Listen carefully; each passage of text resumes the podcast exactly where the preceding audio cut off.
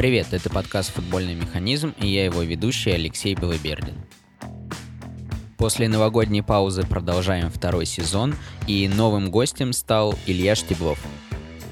Илья рассказал нам про коммерческие детско-юношеские школы на примере школы юниор, про интересный спортивный IT-проект MetaFootball. Также мы узнали, что Илья чуть не привез Цимика с РПЛ и многое-многое другое. Если вы хотите поддержать проект, ставьте оценки и комментарии на Apple подкастах. Это очень помогает проекту. Также вы можете подписаться на разные соцсети проекта, ссылки в описании. Приятного прослушивания.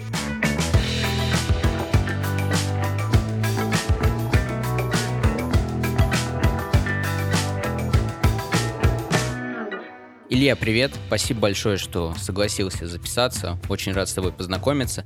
Наш э, с тобой выпуск будет получается, немного отличаться от моих предыдущих выпусков, так как э, по ходу твоей карьеры в футболе ты успел очень много охватить в разных сферах, э, поработать, и все это очень интересно обсудить с тобой. То есть это и коммерческая футбольная э, детская, детская юношеская школа, твой опыт работы в клубе, спортивным директором, IT-проект спортивный, стажировки, агентские всякие истории и так далее, и так далее. Да, Алексей, Спасибо большое за приглашение, спасибо большое за а, такое мое представление, а, немножко комплементарное, немножко меня смущающее. Но да, давай я с радостью приму участие. Давай начнем с того, что, ну, расскажи, пожалуйста, вообще, как ты попал в сферу футбола. Это один из самых часто задаваемых вопросов, в принципе, думаю, для тебя тоже.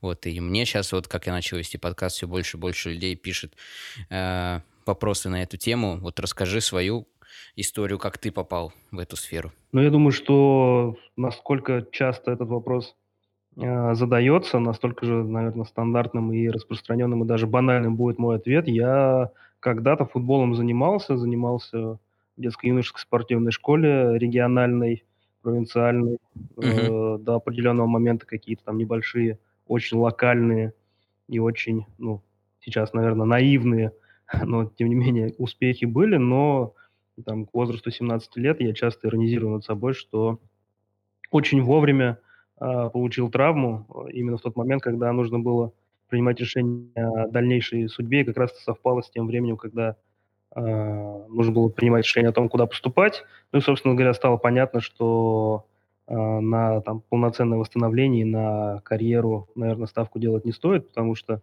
больших mm-hmm. перспектив не было. Я объективно оцениваю свой уровень таланта, что он даже после восстановления, если бы я восстановился от травмы полноценно, наверное, там перспективы бы заканчивались э, Новокузнецком, ПФЛ э, и uh-huh, всем, uh-huh. со всеми вытекающими прелестями из этих э, аббревиатур. Поэтому, да, я просто сделал э, ставку и принял решение там учиться. Тем более, так, скажем так, совпало, что я попал вот этот период, когда была пересменка между традиционной нашей системой и принятой болонской системой, и так получилось, что там документы mm-hmm. подавал сразу в несколько вузов, где-то необходимо было сдавать ЕГЭ, где-то необходимо было сдавать классический экзамен, а, перестраховывался и сдавал, подавал документы в несколько вузов, ну и, в общем, приходилось сдавать и ЕГЭ, и вот эти вот классические экзамены. В общем, все лето я посвятил тому, что катался по разным сибирским городам и пытался куда-то поступить.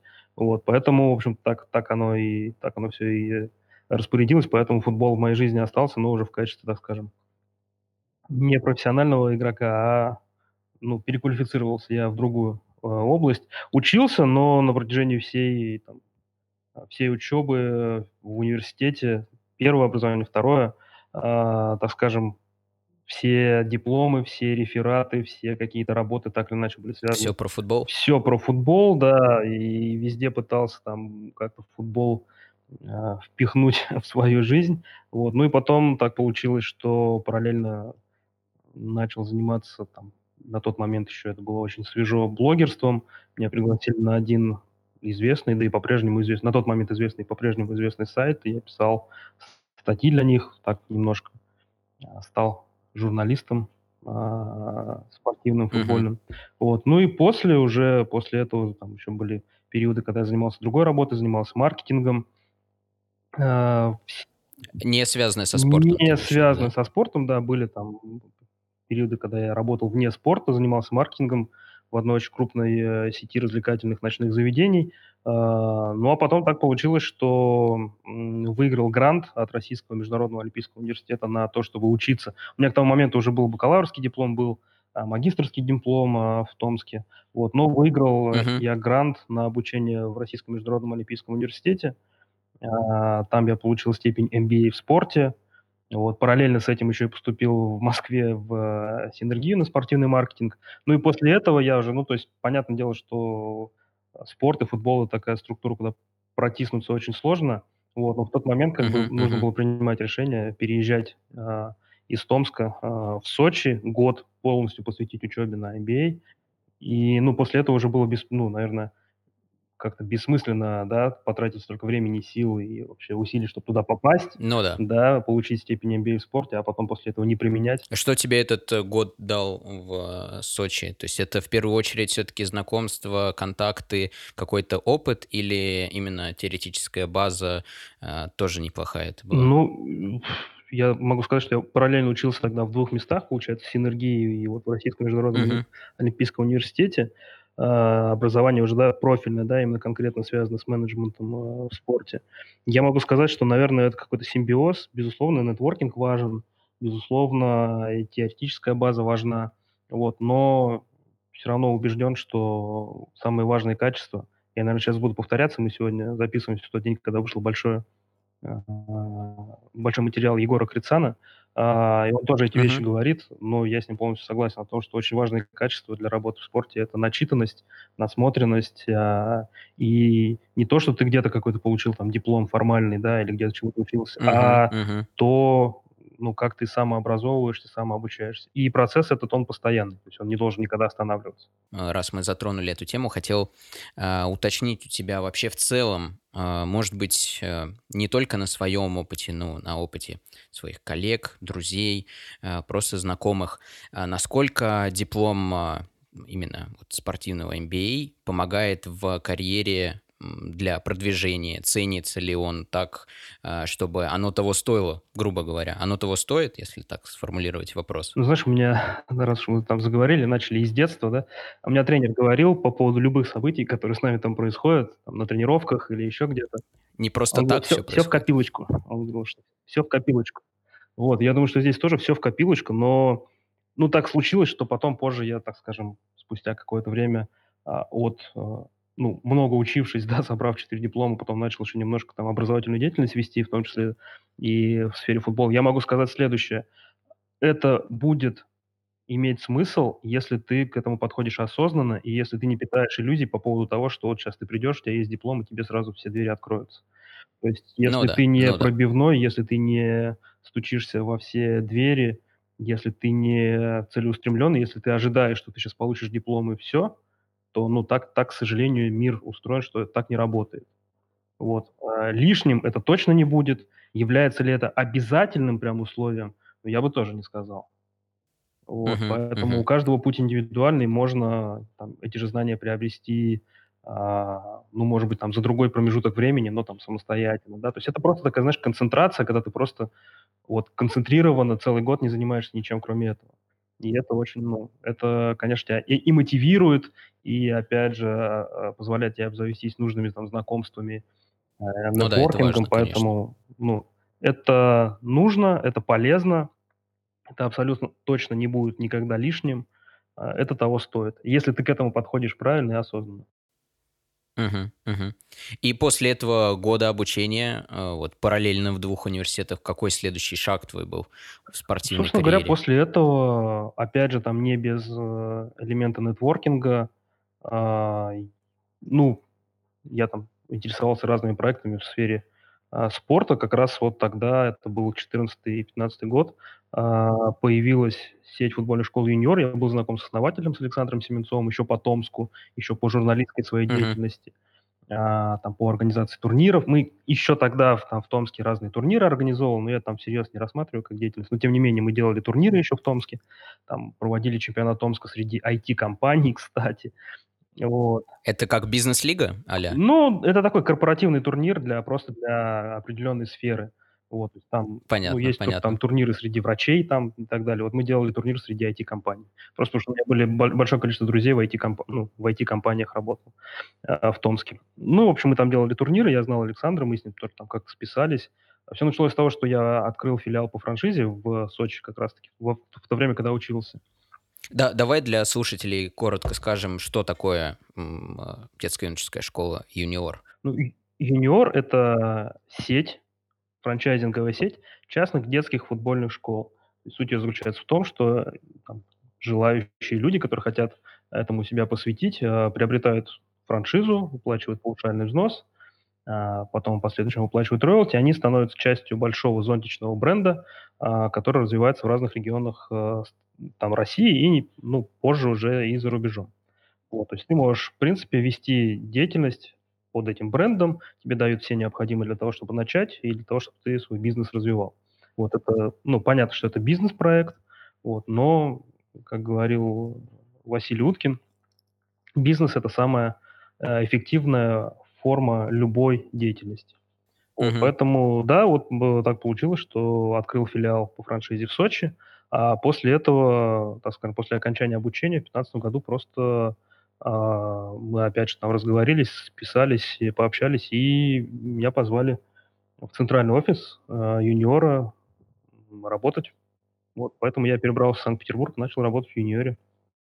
Вообще, вот на самом деле очень интересно было бы обсудить, а, коммерческие школы, "Юниор" в частности, в целом, да, так давай как их, обсудим. э, Да. да, так как их, э, много, э, среди них есть прям конкуренция, а, и мне кажется, это и родителям было бы интересно. А, и в целом эта тема такая, довольно-таки нераскрытая. Интересно вообще получить ответ. Вот я, если захочу открыть эту, школу по франшизе, а, с чем я столкнусь? Какие сложности? Стоит ли она того? Сколько мне это будет стоить? И, ну, грубо говоря, э, всегда же самый популярный вопрос: сколько можно заработать на этом? Ну, в общем, тема очень интересная. Я бы на ней немножко остановился.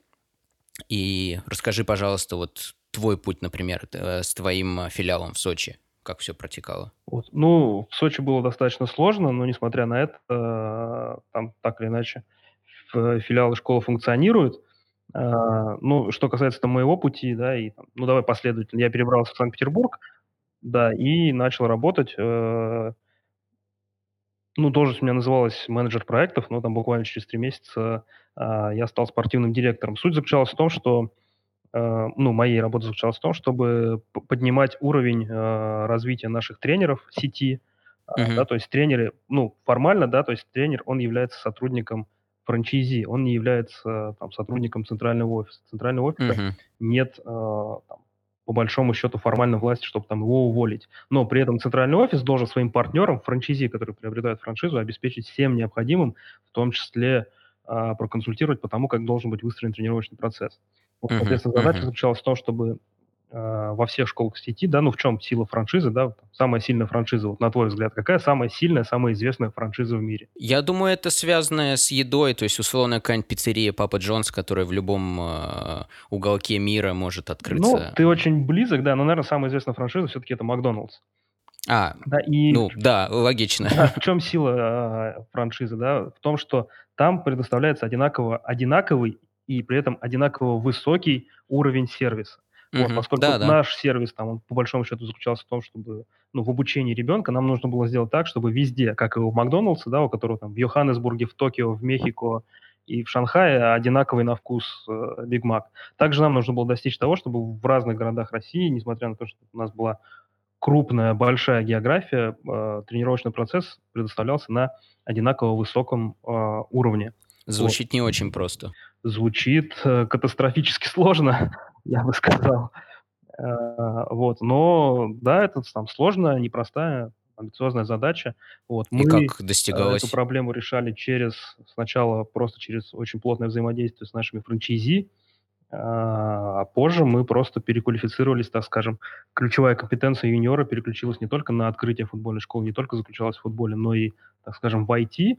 И для Мгм. обеспечения у нас мы там была написана, создана полноценная ERP-система, которая, Мгм.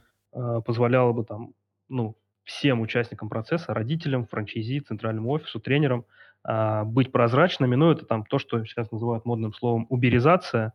Легко Мгм. произошла уберизация а, бизнеса детских футбольных школ. Вот, и, соответственно, через ERP-систему мы предоставляли тренерам учебные материалы, постоянно занимались их пов- повышением уровня их знаний, но не только повышением, да, нам еще было важно видеть и понимать, каким образом получаемые знания применяются. Ну и здесь Вот, да, я вот про это хотел спросить, Здесь, это да, же здесь очень как важно. раз-таки приходила на помощь та самая уберизация, поскольку у нас было мобильное приложение для родителей.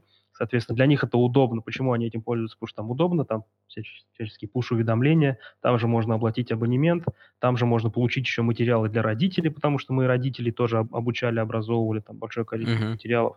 Вот, соответственно, родители могли в любой момент, а, ну вот прям вот как поездка там на, на такси, да, они могли после каждой тренировки оставить отзыв, могли поставить оценку, а, да, и, соответственно, это все отслеживается. И если мы видим, что там, условно говоря, в каком-то городе, а, в каком-то филиале у определенного тренера упали оценки, да, или есть какие-то негативные комментарии, мы сразу же можем понять, зайти посмотреть, в какой группе это произошло, почему именно это произошло. Мы даем сигнал нашему франчайзи, поскольку все, опять же, автоматически все в ERP-системе Мгм. происходит. Мы можем э, дать сигнал нашему там, руководителю в конкретном городе, что у тебя здесь есть какая-то проблема, мы начинаем разбираться, мы начинаем смотреть, и там все видно, все прозрачно, какие материалы тренер изучал, что он не изучал, там, по- поскольку, опять же, материалы, тренеры должны были всегда каждый месяц у нас, ну, каждый месяц им предоставляется новый материал, новые материалы, они обязаны их не только изучить, но и сдать тесты по этим материалам. Понятно. Соответственно, мы смотрим, а сдавал ли э, тренер эти тесты, обучался ли он там и так далее, и так далее. Ну, здесь, там, может быть, чуть вперед забегаю, да, но если там сравнивать с классическим тренерским обучением, которое сейчас есть э, в России, да, то есть он приезжает, там неделю-две учится на категорию С и Да. там на три года практически забывает про учебу, ну, если он там сам не занимается самообразованием, да, да, да. он просто там, ну, до следующего подтверждения он предоставлен сам себе.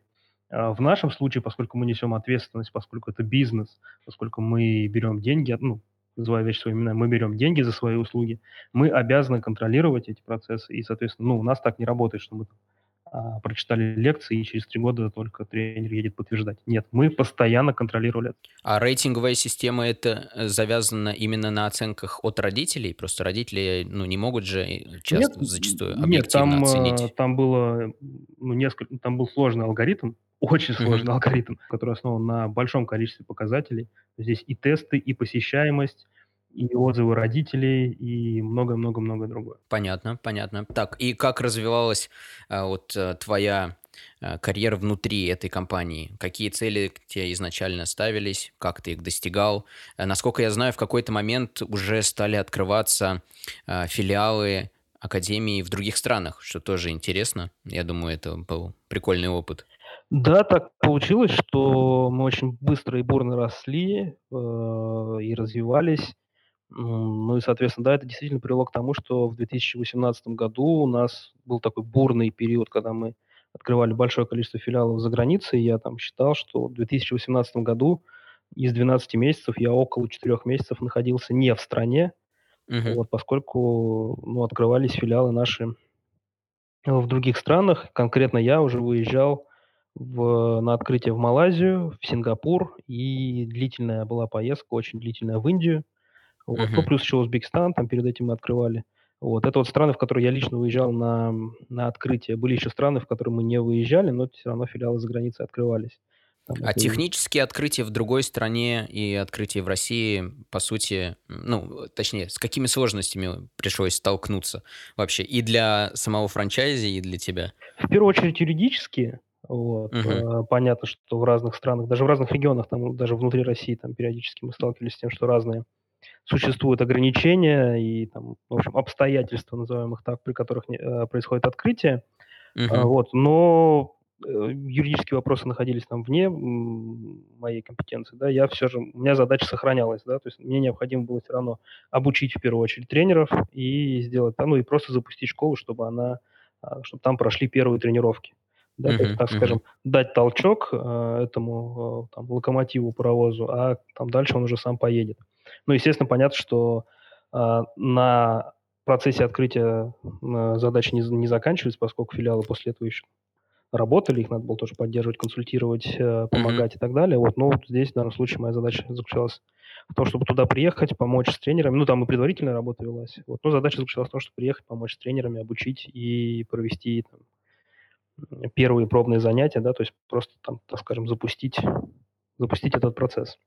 Понятно, понятно.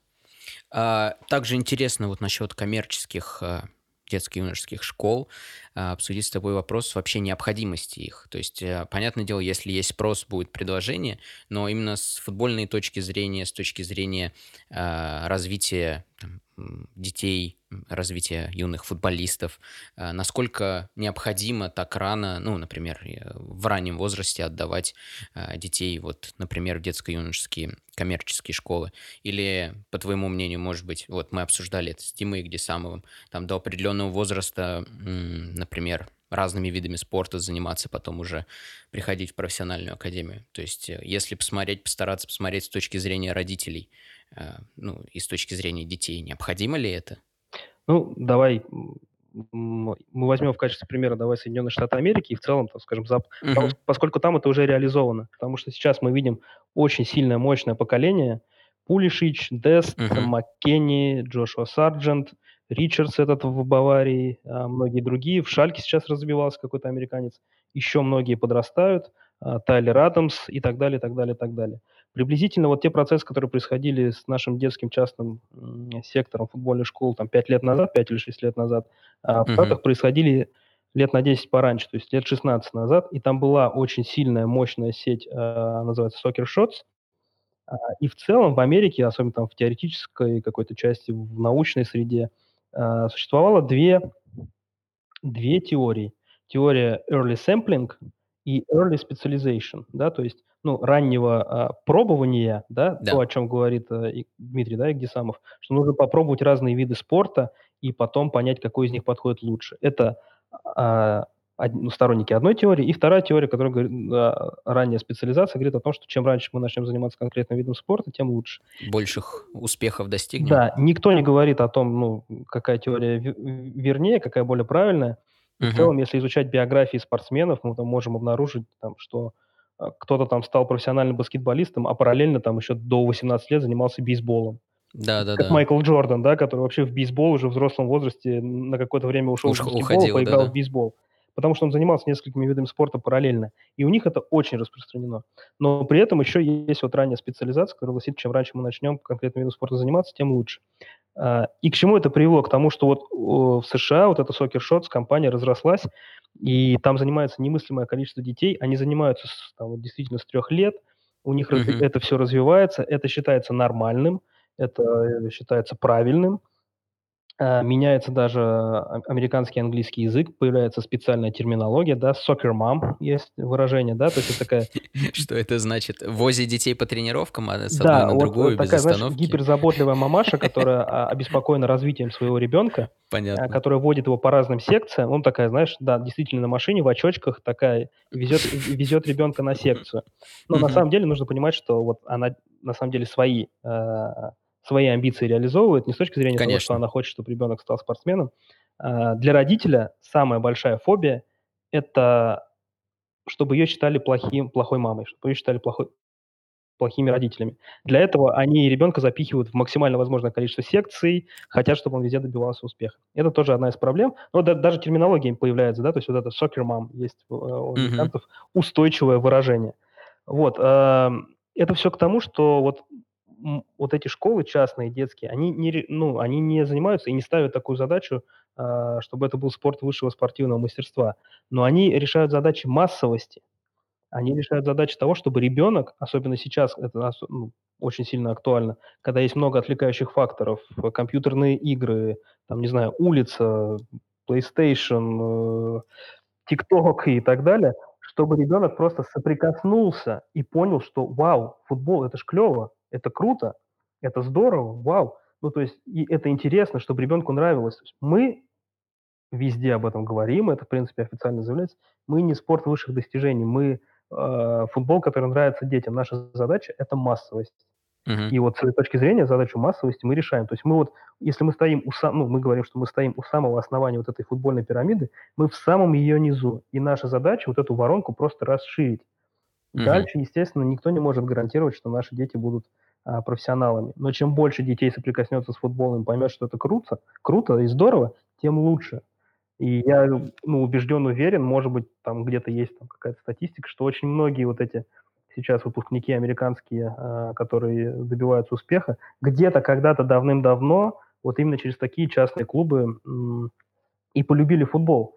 Если мы говорим там про, ну, может быть, тоже чуть вперед забегая, да, у того же там а, Аякса, где я проходил стажировку, где я обучался, э, когда заходишь в Академию Аякс, приезжаешь, у них на стене у входа в офис висит доска, и там на- нанесены названия, по-моему, 34 а, любительских клубов. Ну, где это распространенная тема во многих да, странах. а, У ну, Копенгагена также. дети, прежде чем попасть в серьезную академию, они занимаются в локальной какой-то маленькой платной школе вот у себя возле дома. Соответственно, наша Мгм. задача вот в этом и заключалась, чтобы в каждом городе, в каждом регионе, даже в самом небольшом, в каждом районе была своя небольшая маленькая футбольная школа, где ребенок может заниматься, где это удобно, где ему нравится, куда ему хочется приходить, а, где он чувствует себя комфортно и где он развивается.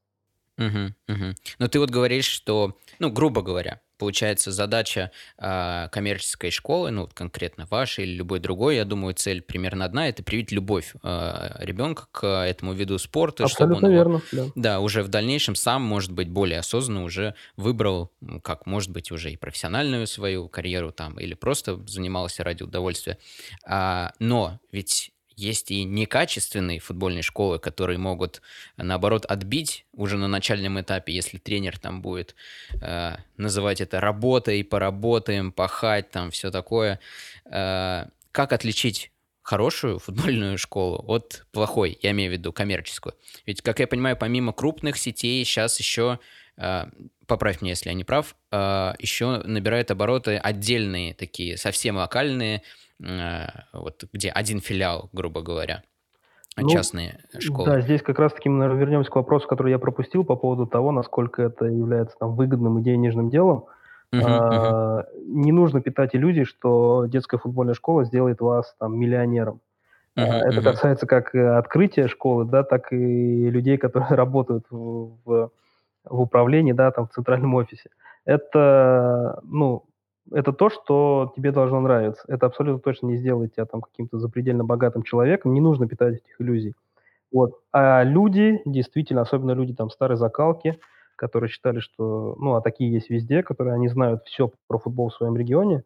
И мгм, мы очень много сталкивались с этими проблемами, с- когда открывались, что нас действительно считают, да, это какие-то коммерсы, это какие-то мошенники, это какие-то шарлатаны, они просто срубают бабло. А, Это наш, ну, несколько стадий Вот приня- в в принятия, нашем с дешёрой да? лучше. Да, да-да, вот несколько стадий принятия есть. Сначала там у них отрицание, там гнев и так далее.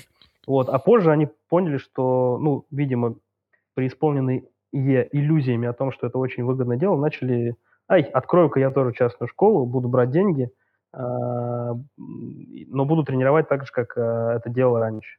С матом, с криком, с, э, вот этими всеми, э, элементами, атрибутами, с которыми мы как раз таки пытались бороться. мгм, Действительно, да, они, ну, именно такие локальные школы, которые работают вот так спустя рукава, а, через пень-колоду и просто думают, что можно просто этим заниматься, что это очень там выгодно и так далее. Естественно, они дискредитируют всю отрасль, они дискредитируют Да, всю, я всю вот к индустрию. этому и задавал Нужно, вопрос, да. да, нужно понимать, что здесь, ну, родителям нужно просто смотреть на то, как себя тренер ведет, насколько он там общителен, насколько он восприимчив к новой информации, насколько он с ними общителен, как он обращается с детьми, как он обращается с ребенком. И в целом нужно просто а, с ребенком общаться. То есть, ну, основное все же это основной мотив э, для принятия решения– это то, Нравится ли ему? нравится ли ребенку. То есть можно просто с ребенком поговорить. Потому что, ну, вы знаете, там взрослые люди умеют, да, лгать и, и так далее, а ребенок соврать не может. И вот в их детской искренности как раз-таки и заключается это а, ответ на этот вопрос. Потому что, ну, опять же, если мы говорим про сеть или локальную школу, то сеть- это, ну, я могу по себе сказать, да, это, в Да-да. принципе, моей профессией было на протяжении там 4 лет. Сеть- это стандарты, стандарты, стандарты, стандарты, стандарты. Э, Если мы говорим про локальную школу, да, где там, а, не знаю, один тренер, он же самый администратор, он же и руководитель, он Все нем работает, он заточено. работает так, как он видит, так, как он хочет. А, да? Сети работают по стандартам, и это уже означает определенную э, достаточно высокую планку а, качества. Это не значит, что маленькие локальные школы э, все работают некачественно. Безусловно, среди них есть те, кто подходит к этому процессу ответственно и тоже работают хорошо. Поэтому ну, здесь можно попробовать, тем более сейчас у родителей практически во всех городах есть а, возможность выбора, и они могут просто, просто попробовать. Мгм, мгм. А если на, эту, на этот вопрос посмотреть со стороны того, кто открывает а, по франшизе футбольную школу, расскажи, пожалуйста, насколько это просто, насколько это прибыльно, ну и в целом, как все устроено. Ух, ну, прибыльность и так далее, это все зависит, во-первых, от региона, а, от уровня конкуренции, в первую очередь еще от инфраструктуры, Мгм, которая в конкретном городе есть.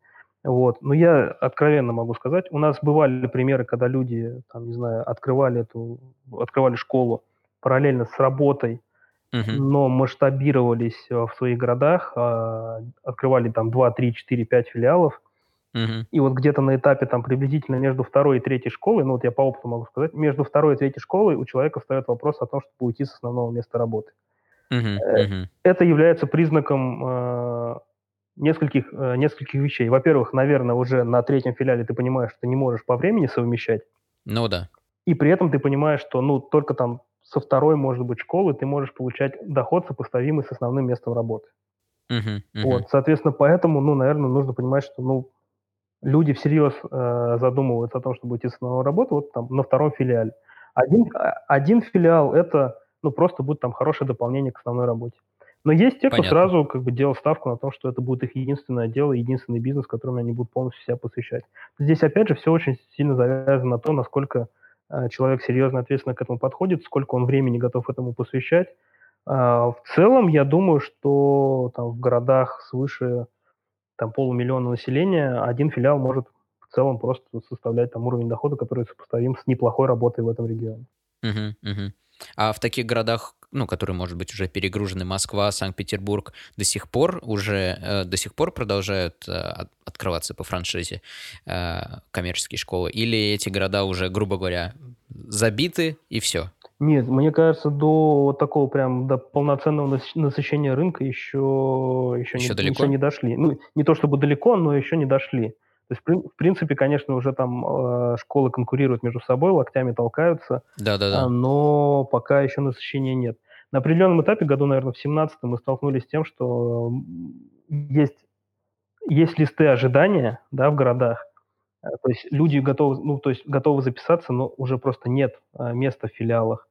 И мы столкнулись с тем, что просто инфраструктуры не хватает. Залов, полей, манежей не хватает. То есть у нас есть, у наших франчайзи есть желание открываться, есть лист ожиданий из родителей, нет. которые готовы записываться, а их просто, ну, впихнуть некуда, потому что нет полей, нет, э, нет залов. И вот где-то в семнадцатом году у нас там тоже такая тенденция появилась, что наши франчайзи стали а, понимая, да, просчитывая все, они начали там каким-то образом искать партнеры, кредитоваться и открывать собственные там какие-то либо залы, знаешь, там какие-то склады. А, Ну, это интересно. поп- То есть популярная сейчас история. В Москве это с очень двух много, когда сторон. бывшие складские помещения или фабричные мгм. какие-то цеха переделывают в футбольные а, футбольные центры. Понятно, что там занимаются и дети, и они сдаются в аренду для И сдаются в взрослых, аренду, да. для любителей, желающих там поиграть. Вот, то есть, ну, то есть наши франчайзи, которые уперлись в потолок, поняли, что, в общем-то, пора, пора обзаводиться собственной инфраструктурой. Так вот по памяти могу сказать, что в Ульяновске построили собственный зал, ну, переделали помещение.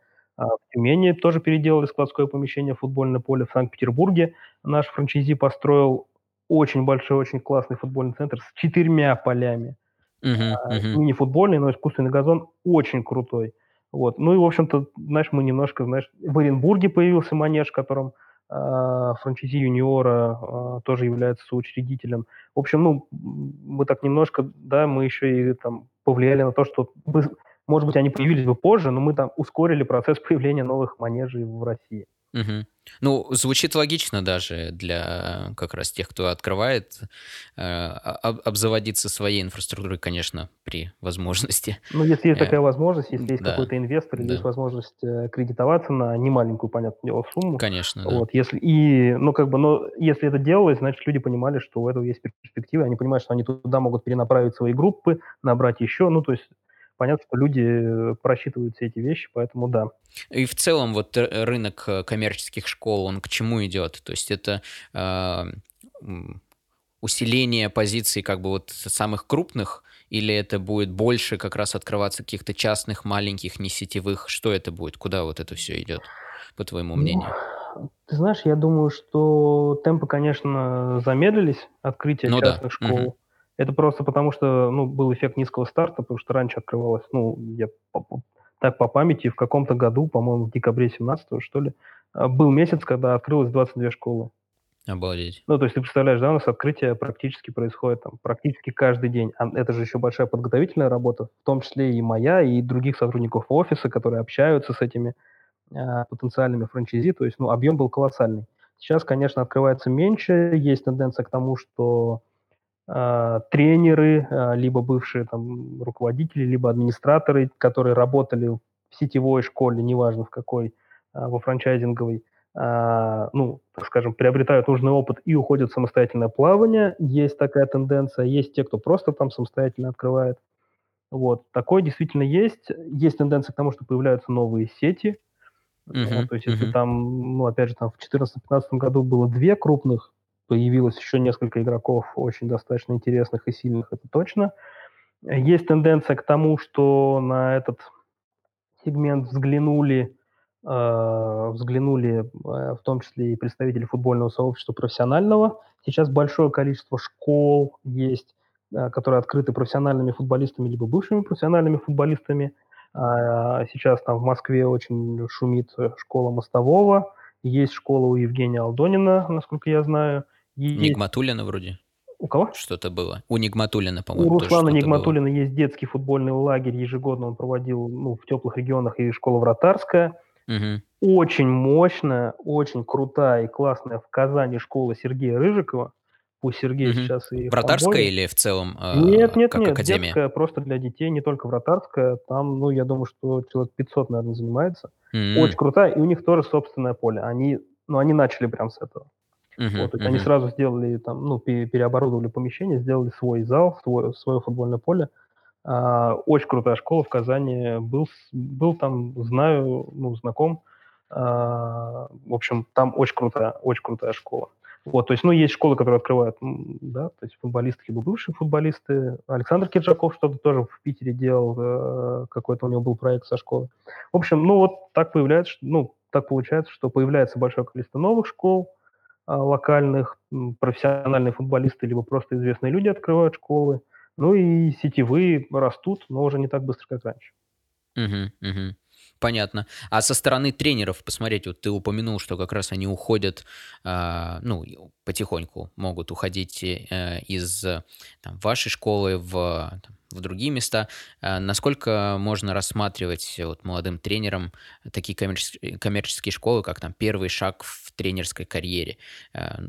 Или стараться все-таки, по твоему мнению, лучше что-то другое найти? Как ты думаешь? Ну, а если мы говорим про регионы, насколько вообще много возможностей у молодого, особенно тренера, как-то себя проявить и где-то себя показать. Минимум, минимум. В местной дюш или в местном клубе сидят одни и те же люди на протяжении долгого времени. Мгм. А, куда-то там пойти ему, наверное, сложно. Вот, а у нас, ну, как раз-таки подход заключался в том, что мы все же пытались и с методической точки зрения, а, ну, во-первых, специфика, да, детского футбола накладывает Да, большой. Ты конечно. не можешь тренировать детей так же, как ты тренируешь взрослых. Вот, и мы э, еще исходили из того, что при прочих равных, да, особенно вот там вопрос очень частый, когда открывается школа и когда проходит процесс собеседований тренеров, да, и поскольку мы там, ну, на начальных этапах мы вместе, прям буквально вместе с франчайзи эти собеседования проводили, да, Мгм, потом как мгм. бы мы просто стандартизировали, а- а написали большое количество регламентов, но тем не менее, да, иногда тоже приходилось в этом процессе участвовать.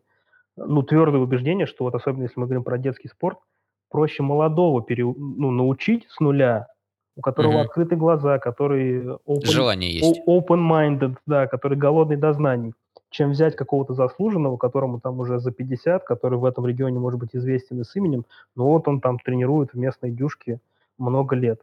Мгм. Вот проще молодого научить, чем опытного там переучивать. Который, если, это в том случае, если он не восприимчив. То есть я здесь никакого, а, да, мы живем во времена новой этики, да, когда никого нельзя обидеть, никакого эйдж- эйджизма с моей сто- стороны нет. Я говорю, что, ну, если человек не восприимчив к информации. В Да, целом да. ничего против там, возрастных тренеров не имею, но по- э, нужно понимать, что они должны быть э, готовы воспринимать новую информацию и учиться чему-то новому.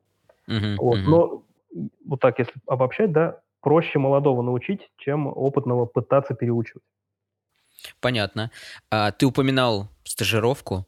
А, расскажи, пожалуйста, вот а, насколько я знаю, ты рассказывал, что ездил на разные стажировки. Это было во время как раз а, вот этих лет работы в юниоре. А, Расскажи там, какие знания получил, что увидел, что постарался привнести в юниор и в целом, что там, может быть, изменило твои взгляды на какие-то вопросы в этих, Ну, во время этих да, стажировок. смотри, часть из них была во времена юниора, а часть уже была после того, как а, я из юниора ушел. Ну, здесь, ну, понятно, да, то есть если я эти вещи э, провозглашаю, так скажем, да, а, лоббирую э, и заявляю о них вслух и публично, да, о том, что нужно учиться постоянно. Ну, наверное, нужно в первую очередь и самому соответствовать этим словам. А, Вот, поэтому, да, действительно, я постоянно пытался повышать и свои знания, а, повышать знания наших э, тренеров. Мы организовывали большое количество семинаров с российскими тренерами, вебинары мы делали, да, ну, потому что понятно, что у нас это сейчас все перешли на вебинары, потому что жизнь заставила. А, Выбора нет. да, нас жизнь заставила еще в 2014-2015 году, потому что у нас была география, да, от Владивостока до Калининграда наши филиалы. И мы, естественно, мы проводили и очные мероприятия, но нам надо было очень много проводить и Ты имеешь в вебинаров. виду внутренние, им- именно для своих Да, тренеров, да, да? для тренеров. Ну и, соответственно, Мгм. понятно, ну, то есть мы проводили, там, приглашали специалистов, а, либо там внутренними какими-то а, наработками делились. Вот, ну, и, как бы мы учились, и поскольку, ну, и мне тоже было интересно, и мне тоже нужно было повышать свои знания. Мгм. И, ну, приводило это к тому, что просто я там договаривался, э, не, не так, чтобы это было просто, просто договаривался, и сначала это было э, с Олимпиакосом. Э, Я поехал туда на стажировку сам, я там провел неделю. Ты как туда попал? Э, Нетворкинг как раз у меня а, одногруппница по Олимпийскому университету, она очень известная в Греции спортивная журналистка, она меня познакомила с руководством Олимпиакоса, Мгм, мгм. и эт- эта связь поддерживается до сих пор. Я думаю, мы в конце, когда будем говорить про скаутинг и про агентскую деятельность, еще про это упомянем. Вот, Ага. но потому что эт- этот контакт там, да, до сих пор поддерживается. И меня познакомили с руководством, я туда поехал, просто неделю учился. Они очень дружелюбные, они очень любят Россию. Это был, по-моему, 16 или 17 год. В общем, это был э, с точки зрения дипломатии, это был год России в Греции и год Греции в России. Это Мгм, как-то вот мгм. там вот на таком уровне даже было. И да, я неделю провел в Олимпиакосе. А, Вот, благодаря своей а, знакомой журналистке в Греции. И до сих пор поддерживаю связь с Кристианом Карамбё, который там а, является спортивным директором. Об этом чуть позже. И в целом там очень крутое руководство. Я, ну, параллельно, да, еще все, все это время там веду блог а, «Спортивный бизнес» и, в принципе, описывал там свою поездку в Академию Олимпиакоса. Был очень впечатлен, здорово, и, да, там по приезду этими знаниями, какими-то методическими наработками делился, в том числе с нашими тренерами. После этого, через год, наверное, я в мае, мае 17 наверное, это был, поехал в Аякс. Это был просто, ну, там, какой-то потрясающий, крышесносный для меня опыт. А, Именно но по академии понимать, как что... раз-таки, да, по детско-юношескому сектору. Да, да, да, по детско-юношескому сектору, ну, нужно понимать, что Аякс, а, они, ну, чуть более открыты, но это тоже является, так скажем, ну, такой понятной коммерческой историей для них. Они, ну, платно проводят стажировки, проводят обучение. Мгм, Соответственно, мгм. я туда съездил, я был на тот момент единственным, ну, это ни, ни о чем не говорит, вообще ни о чем не говорит, вот, но я на тот момент был единственным, кто поехал из России, может быть, были другие какие-то организованные группы, прям конкретно из клубов, но вот так вот просто, да, по собственному желанию, а, я поехал с группой английских тренеров, там тоже Мгм. были ребята из Фулхэма, из Вестбромвича, ну, из топов прям не были, но из, из некоторых клубов премьер-лиги были.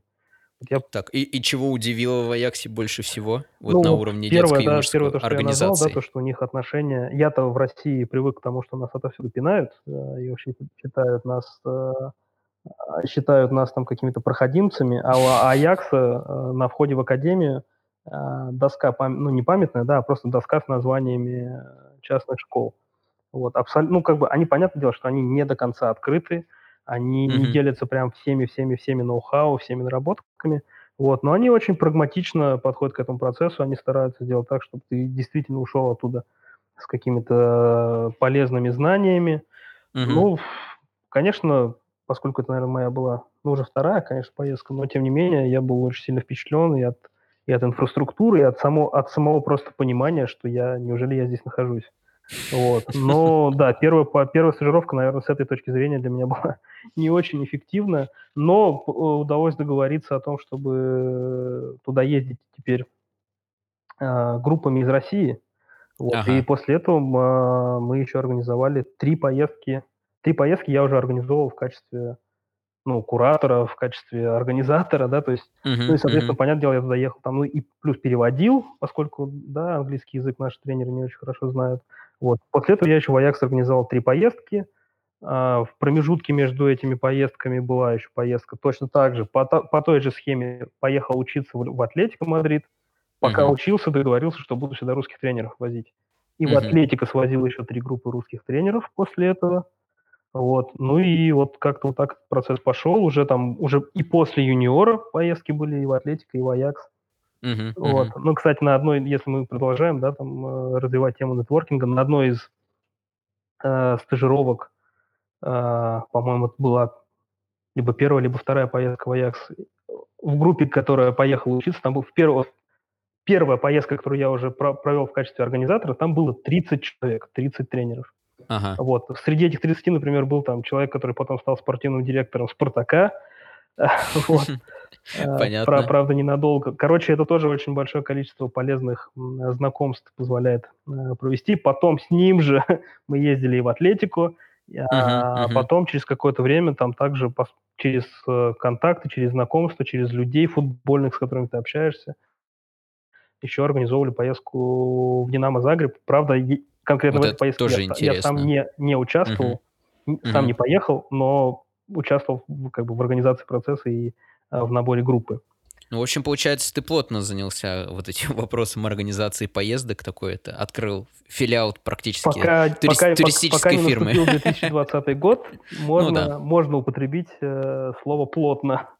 Э, да, до 2020 года я плотно занимался стажировкой. Понятно, понятно. Немножко внес коррективы в мои э, планы. А в планах новые клубы какие-то были еще? Да, ну, Или пока, постоянно, пока, по, пока постоянно на самом деле не думал. ищу эти варианты. Там были переговоры с Червеной Звездой, mm-hmm. ну, повторюсь, Динамо Загреб. Ну, то есть есть контакты и в Португалии, но нужно понимать, что все упирается, ну, в 2020 году понятно, во ну, что понятно, да, да. но еще и в экономическую составляющую, потому что, ну, нужно mm-hmm. понимать, что ну, у нас, к сожалению, тренеры не самые обеспеченные люди. Mm-hmm. Поездка mm-hmm. в Европу, какой бы она ни была, сопряжена с большим количеством трат, да. Э, рубль у нас э, испытывает прединфарктное состояние практически от любого события, которое в мире происходит. Угу. Естественно, эти поездки не самое дорогое удовольствие. Если мы говорим про бизнес-составляющую меня как организатора, э, то она находится на грани отсутствия. Uh-huh. Вот, в принципе, никогда об этом не говорил, но я думаю, что, ну, во-первых, я не один организовываю, да, есть еще люди, но я думаю, что чтобы у людей тоже иллюзий не было, я могу сказать, что вот последняя поездка в Атлетико Мадрид – а, которая состоялась ну, в конце 2019 года, да, перед как раз закрытием. Да-да. Как организатор, как организаторы, мы вдвоем еще с одним человеком, там, с товарищем, с партнером заработали 10 тысяч рублей. Просто, Понятно. Просто чтобы у людей не было э, иллюзий, что это там какой-то серьезный бизнес. Я это делаю, э, ну, потому что мне нравится самому учиться, мне нравится видеть, как, э, как люди раскрытыми глазами туда приезжают, впитывают эти знания, это максимально кайфовое ощущение просто. И mm-hmm, я просто mm-hmm. понимаю, ну как-то возникает ощущение, что ты что-то не бесполезное в этом мире делаешь, когда ты действительно тренеру даешь возможность там э, и помогаешь, способствуешь тому, способствуешь тому, чтобы он учился. Но, к сожалению, это недорогое, э, не, не дешевое удовольствие. Да, Вот. да. А, естественно, не все могут себе это позволить. Вот. Но, повторюсь, стажировки, да, это очень классный, крутой experience, где ты и сам развиваешься, и позволяешь это делать другим людям. Надеюсь, э, в каком-то обозримом будущем вся ковидная история закончится, и новые стажировки будут. Если честно, а, ковидная история, повторюсь, может быть, не единственный и, возможно, даже не главный ограничитель. Главный mm-hmm. ограничитель все же а, экономический. Ну, э, хотя бы они будут э, с какой-то периодичностью. Хотя бы опция будет, да. Да, и опция будет все-таки, кто может поехать, да. Ну, надеюсь, да. А, давай вернемся к периоду а, юниора период э, вот э, коммерческой школы, что помимо этого было? После, может быть, что-то параллельно с этим, какие-то проекты, э, другие направления? Ну, параллельно у меня ну, практически не было такого момента, чтобы у меня была там одна работа или один вид деятельности, которым бы я только занимался. Uh-huh, uh-huh. Я, опять же, это мое убеждение, никого в свою секту не вовлекаю, но у меня есть убеждение, что лучший способ отдыха – это не ничего не делание, да, а ну, переключиться на другую какую-то деятельность. Да. Поэтому всегда у меня там было какая-то, ну, там, работа и еще какой-то там проект, да, или еще что-то. Я там э, веду блог, да, повторюсь. Э, да. Можно, да, Ссылочки будут Можно э, заниматься саморекламой, да. да, подписывайтесь. На... Обязательно, нужно. Да, вел блог по спортивному бизнесу. Опять же, мотивация моя заключалась в том, что обучившись, ну, получив, по сути, да, там, в РМО, поскольку я учился на англоязычной программе, не было ни одного там э, русскоязычного преподавателя, да, то есть все преподаватели, специалисты были из-за рубежа. Моим, конкретно моим научным руководителем был Гай Мастерман, который работал коммерческим, коммерческим директором Челси. Uh-huh, и потом, потом занимался там проектами с Леноксом Льюисом и Дэвидом Бекхэмом. Вот. И вот таких специалистов такого масштаба, они все практически такого масштаба. И, понятное дело, ну, как бы вот мое убеждение заключалось в том, что вот лучшие практики оттуда надо подсматривать, надо переносить туда. Я вел блог на спорте и продолжаю его там периодически подобновлять, uh-huh. который назывался «Спортивный бизнес», где вот я просто пишу про какие-то крутые кейсы из спортивного менеджмента на Западе. Позже появились там большое, там, ну, большое количество блогов, посвященных спортивному бизнесу и спортивному маркетингу. Это круто. Я считаю, что об этом нужно говорить. Mm-hmm. И, люди, которые в индустрии работают, должны делиться. Это их, так скажем, социальная миссия, да. И, ну, есть другие блоги, ни, ни, никогда не стесняюсь их называть. Там и Роман Дворянкин вел классный блог и продолжает вести блог, хоть он там перепрофилировался позже на киберспорт. Егор mm-hmm, Крицан, mm-hmm. второй раз его упомянул, который вел блог «Американский пирог», который, опять же, учился спортивному менеджменту на Западе, человек из индустрии, ага. и пишет и рассказывает э, о каких-то крутых вещах. Это здорово. То есть это позволяет, скажем, нам прикоснуться, э, расширить, да, вот эту, то, о чем он говорит, да, надсмотренность и так далее, начитанность. Uh-huh, uh-huh. вот просто чем больше будет подобных вещей, чем, тем, чем больше мы будем про это читать, э, слышать, смотреть, потреблять на всех площадках, в том числе, да, конкретно вот у тебя, это же тоже, по сути, решает эту же функцию, да, эту же миссию. Стараемся. Что э, люди делятся там, в определенной степени опытом, да. Uh-huh. Поэтому писал для блога э, какие-то образовательные мероприятия, потом появилась там футбологика, uh-huh. проект, ну, сейчас там тоже достаточно известный, на тот момент он там... Опять же, та же самая классическая схема. Я туда пришел на футбологику на самый первый курс э, учиться скаутингу э, в качестве студента. Через какое-то время я уже в футбологике занимался организацией учебного процесса, да, то есть там курсы организовывал Понятно. вместе с, с ребятами, которые, которые основывали. Тоже крутой проект, тоже очень интересный опыт. А, вот, поэтому, ну, вот какие-то такие всегда параллельные вещи были. Ну, а потом в, в юниоре произошло, произошла коллаборация с футбольным клубом «Спартак», появилась э, франшиза «Спартак Юниор», и, угу. ну, так скажем, к тому моменту уже накопилась определенная там, ну, и, и психологическая усталость, и определенные разногласия. Вот. Uh-huh, ну вот мы uh-huh. запустили проект «Спартака», и уже после, вот, после того, как проект «Спартак Юниор» был запущен, там в 10 городах, я э, ну, из юниора ушел э, uh-huh, и uh-huh. пошел заниматься другими вещами. Вот. Но еще, конечно, нужно упомянуть, что параллельно с юниором, со школы юниор появился футбольный клуб юниор. Угу. И это, конечно, отдельная, заслуживающая отдельного разговора глава. Но я вот хотел бы тоже остановиться на этом, потому что ты же был спортивным директором профессионального футбольного клуба, получается. Да, но суть заключалась в том, что у нас был э, клуб э, любительский, ну, как бы формально любительский, да, на КФК, где играли питерские ребята. Большинство этих ребят были тренерами э, наших питерских филиалов. Почему Питер? Uh-huh, Потому uh-huh. что у нас центральный офис находился в Питере. Вот, но, так скажем, появился человек, который предложил возможность сотрудничества, который, э, там, ну, так скажем, был таким клеем, который склеивал вот разные полюса этого проекта, и футбольная школа «Юниор», и футбольный клуб «Анжи», при этом э, это все находилось э, в Казани, даже не в Казани, а город, который рядом с Казанью расположен, город Зеленодольск.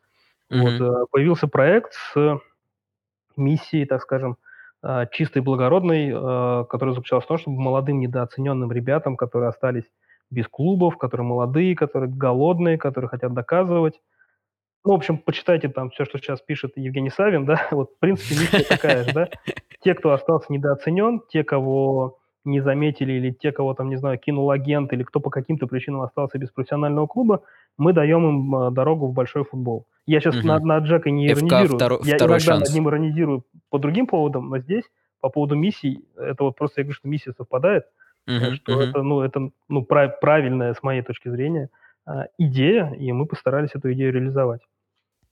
Так, и какая была твоя роль в этом проекте? Что получилось, что не получилось? Очень интересно на этом остановиться, потому что, ну, ты, получается, столкнулся первый раз э, на этом моменте лицом к лицу с э, системой уже, получается, э, ПФЛ. Ну, ну, системой ПФЛ, да, с системой как бы в глобальном смысле с российским футболом, конечно, я и до этого сталкивался.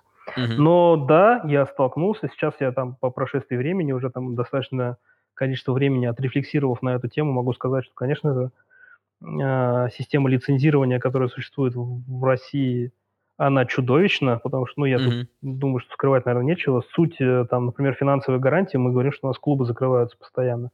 Да. Ну, понятное дело, что это не очень хорошо, но у нас ведь лицензирование заключается в том, что просто ты на бумажке, кто угодно пишет, я такой-то, такой-то, генеральный да, директор такой-то компании, гарантирую, что в сезоне таком-то, таком-то у футбольного клуба такого-то будет финансирование в размере таком-то, подпись, печать. Все. Все. Угу. И этого документа оказывается достаточно. То есть он ничем не подтвержден, не знаю, ни счета, ну, да. ни выписки со счетов, ну там даже самые вот простые элементарные вещи, которые в голову приходят. Нет, просто э, гарантийное письмо. Угу которая э, гарантирует Странно. приблизительно ничего. Я даже не знаю, какие эпитеты слово, подобрать. Пусть, пусть слово «гарантия» присутствует э, в корне этого слова, но в сути и по смыслу никаких гарантий оно, естественно, не дает.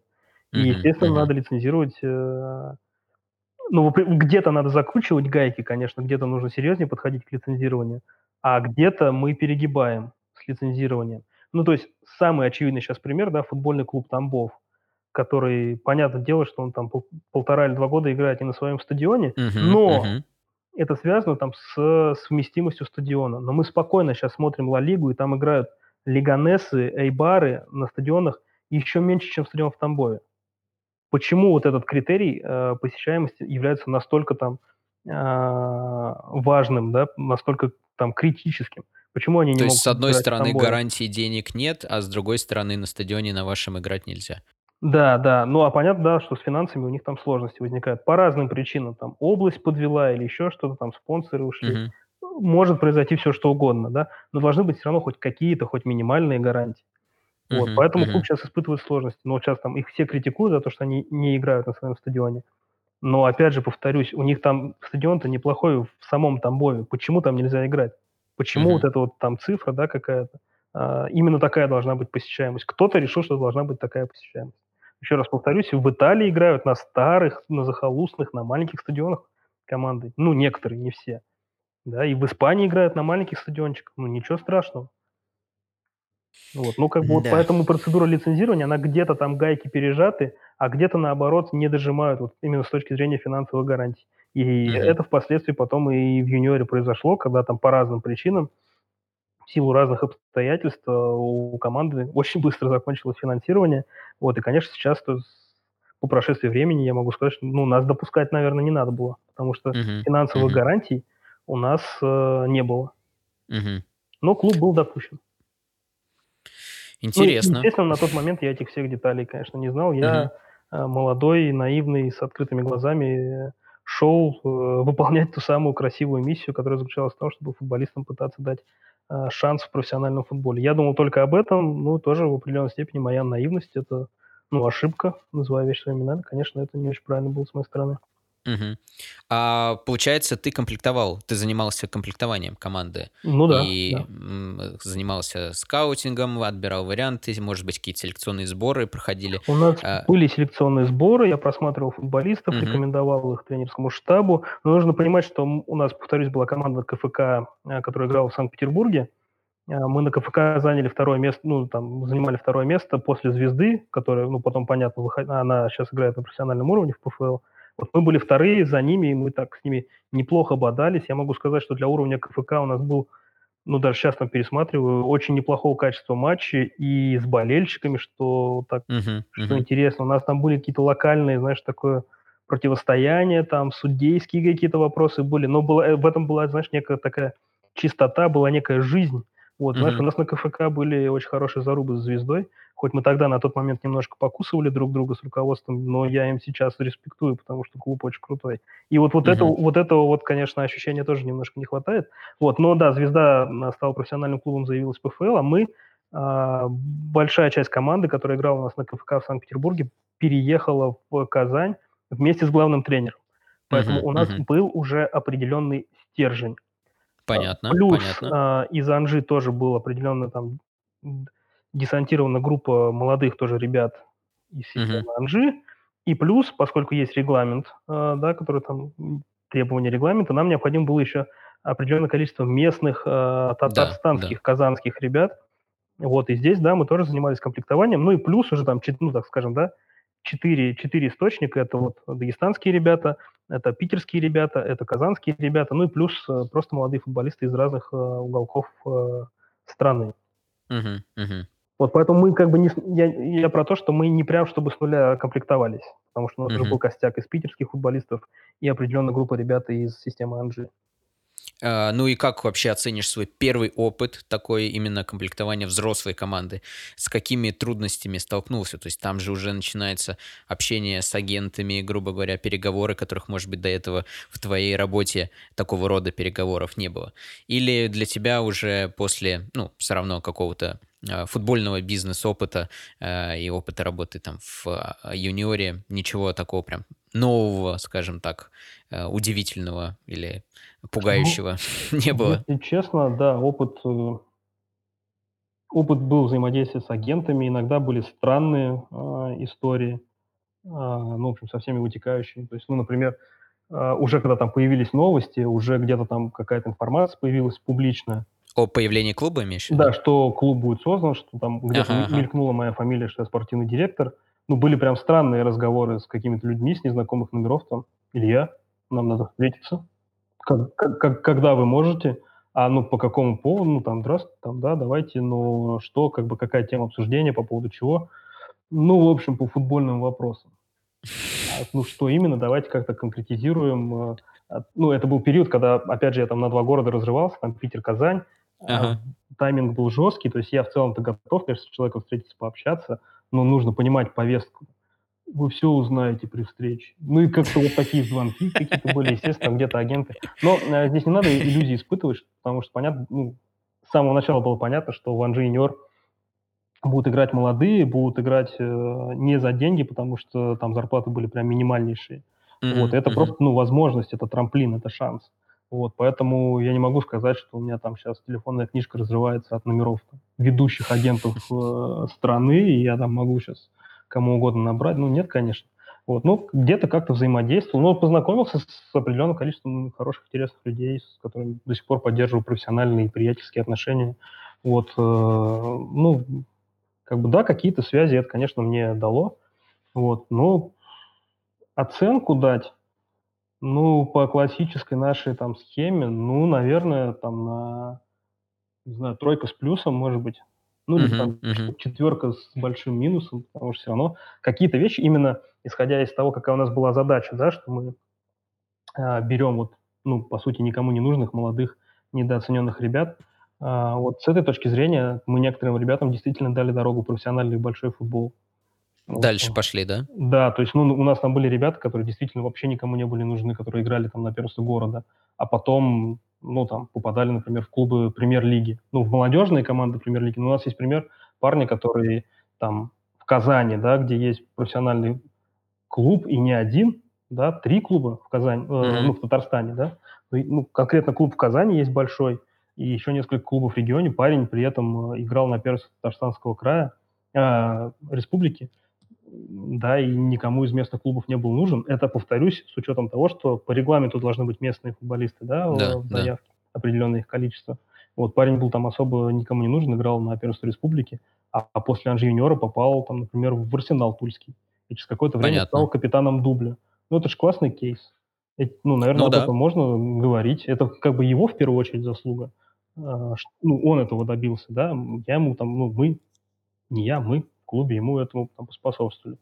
Uh-huh, были ребята, ну, там были кейсы, там примеры, когда там парень тоже там пытался, цеплялся и вообще играл в мини-футбол и перешел из мини-футбола там в, в большой, очень неплохо себя проявил, и уже зимой после первого круга поехал на сборы с Амкаром, например. Uh-huh.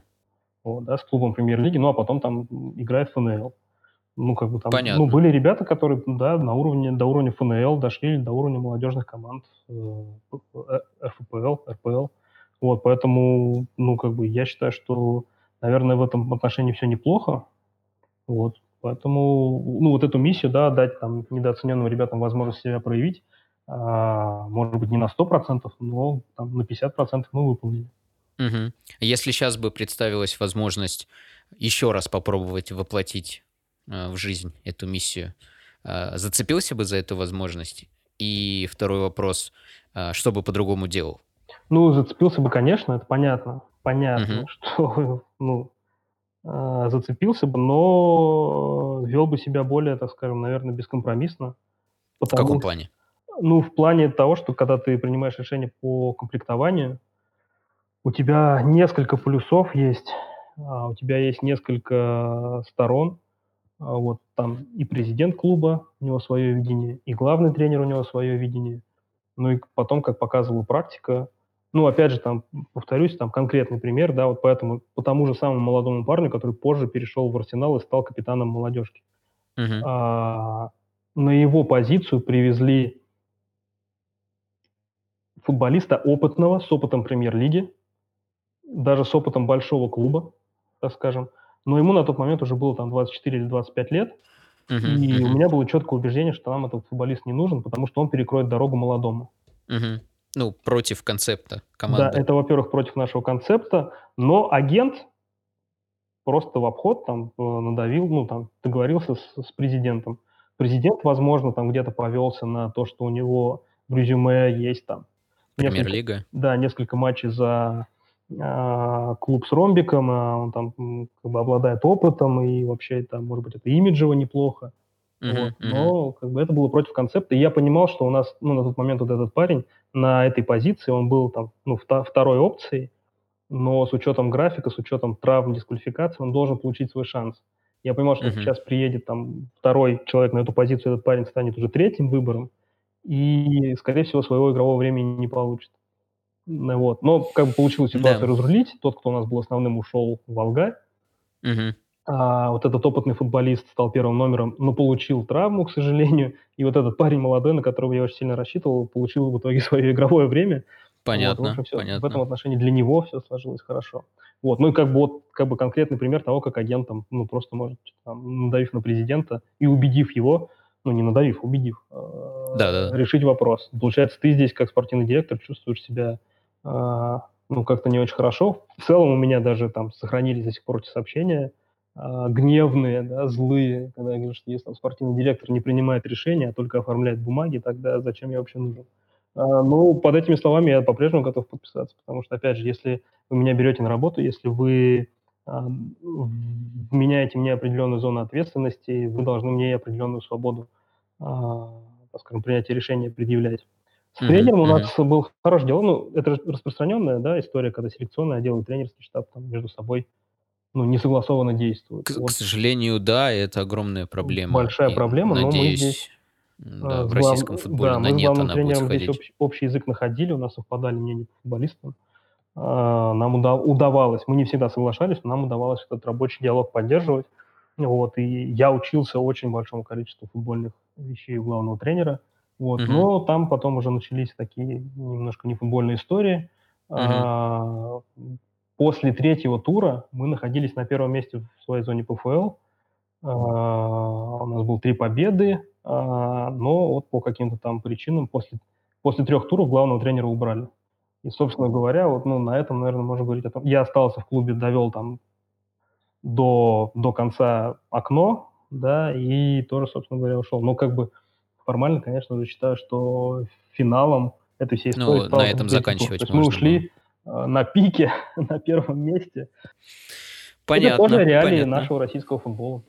Готовым, просто для всех, да, чтобы было понимание, если вы находитесь в российском футболе, готовым надо быть ко всему.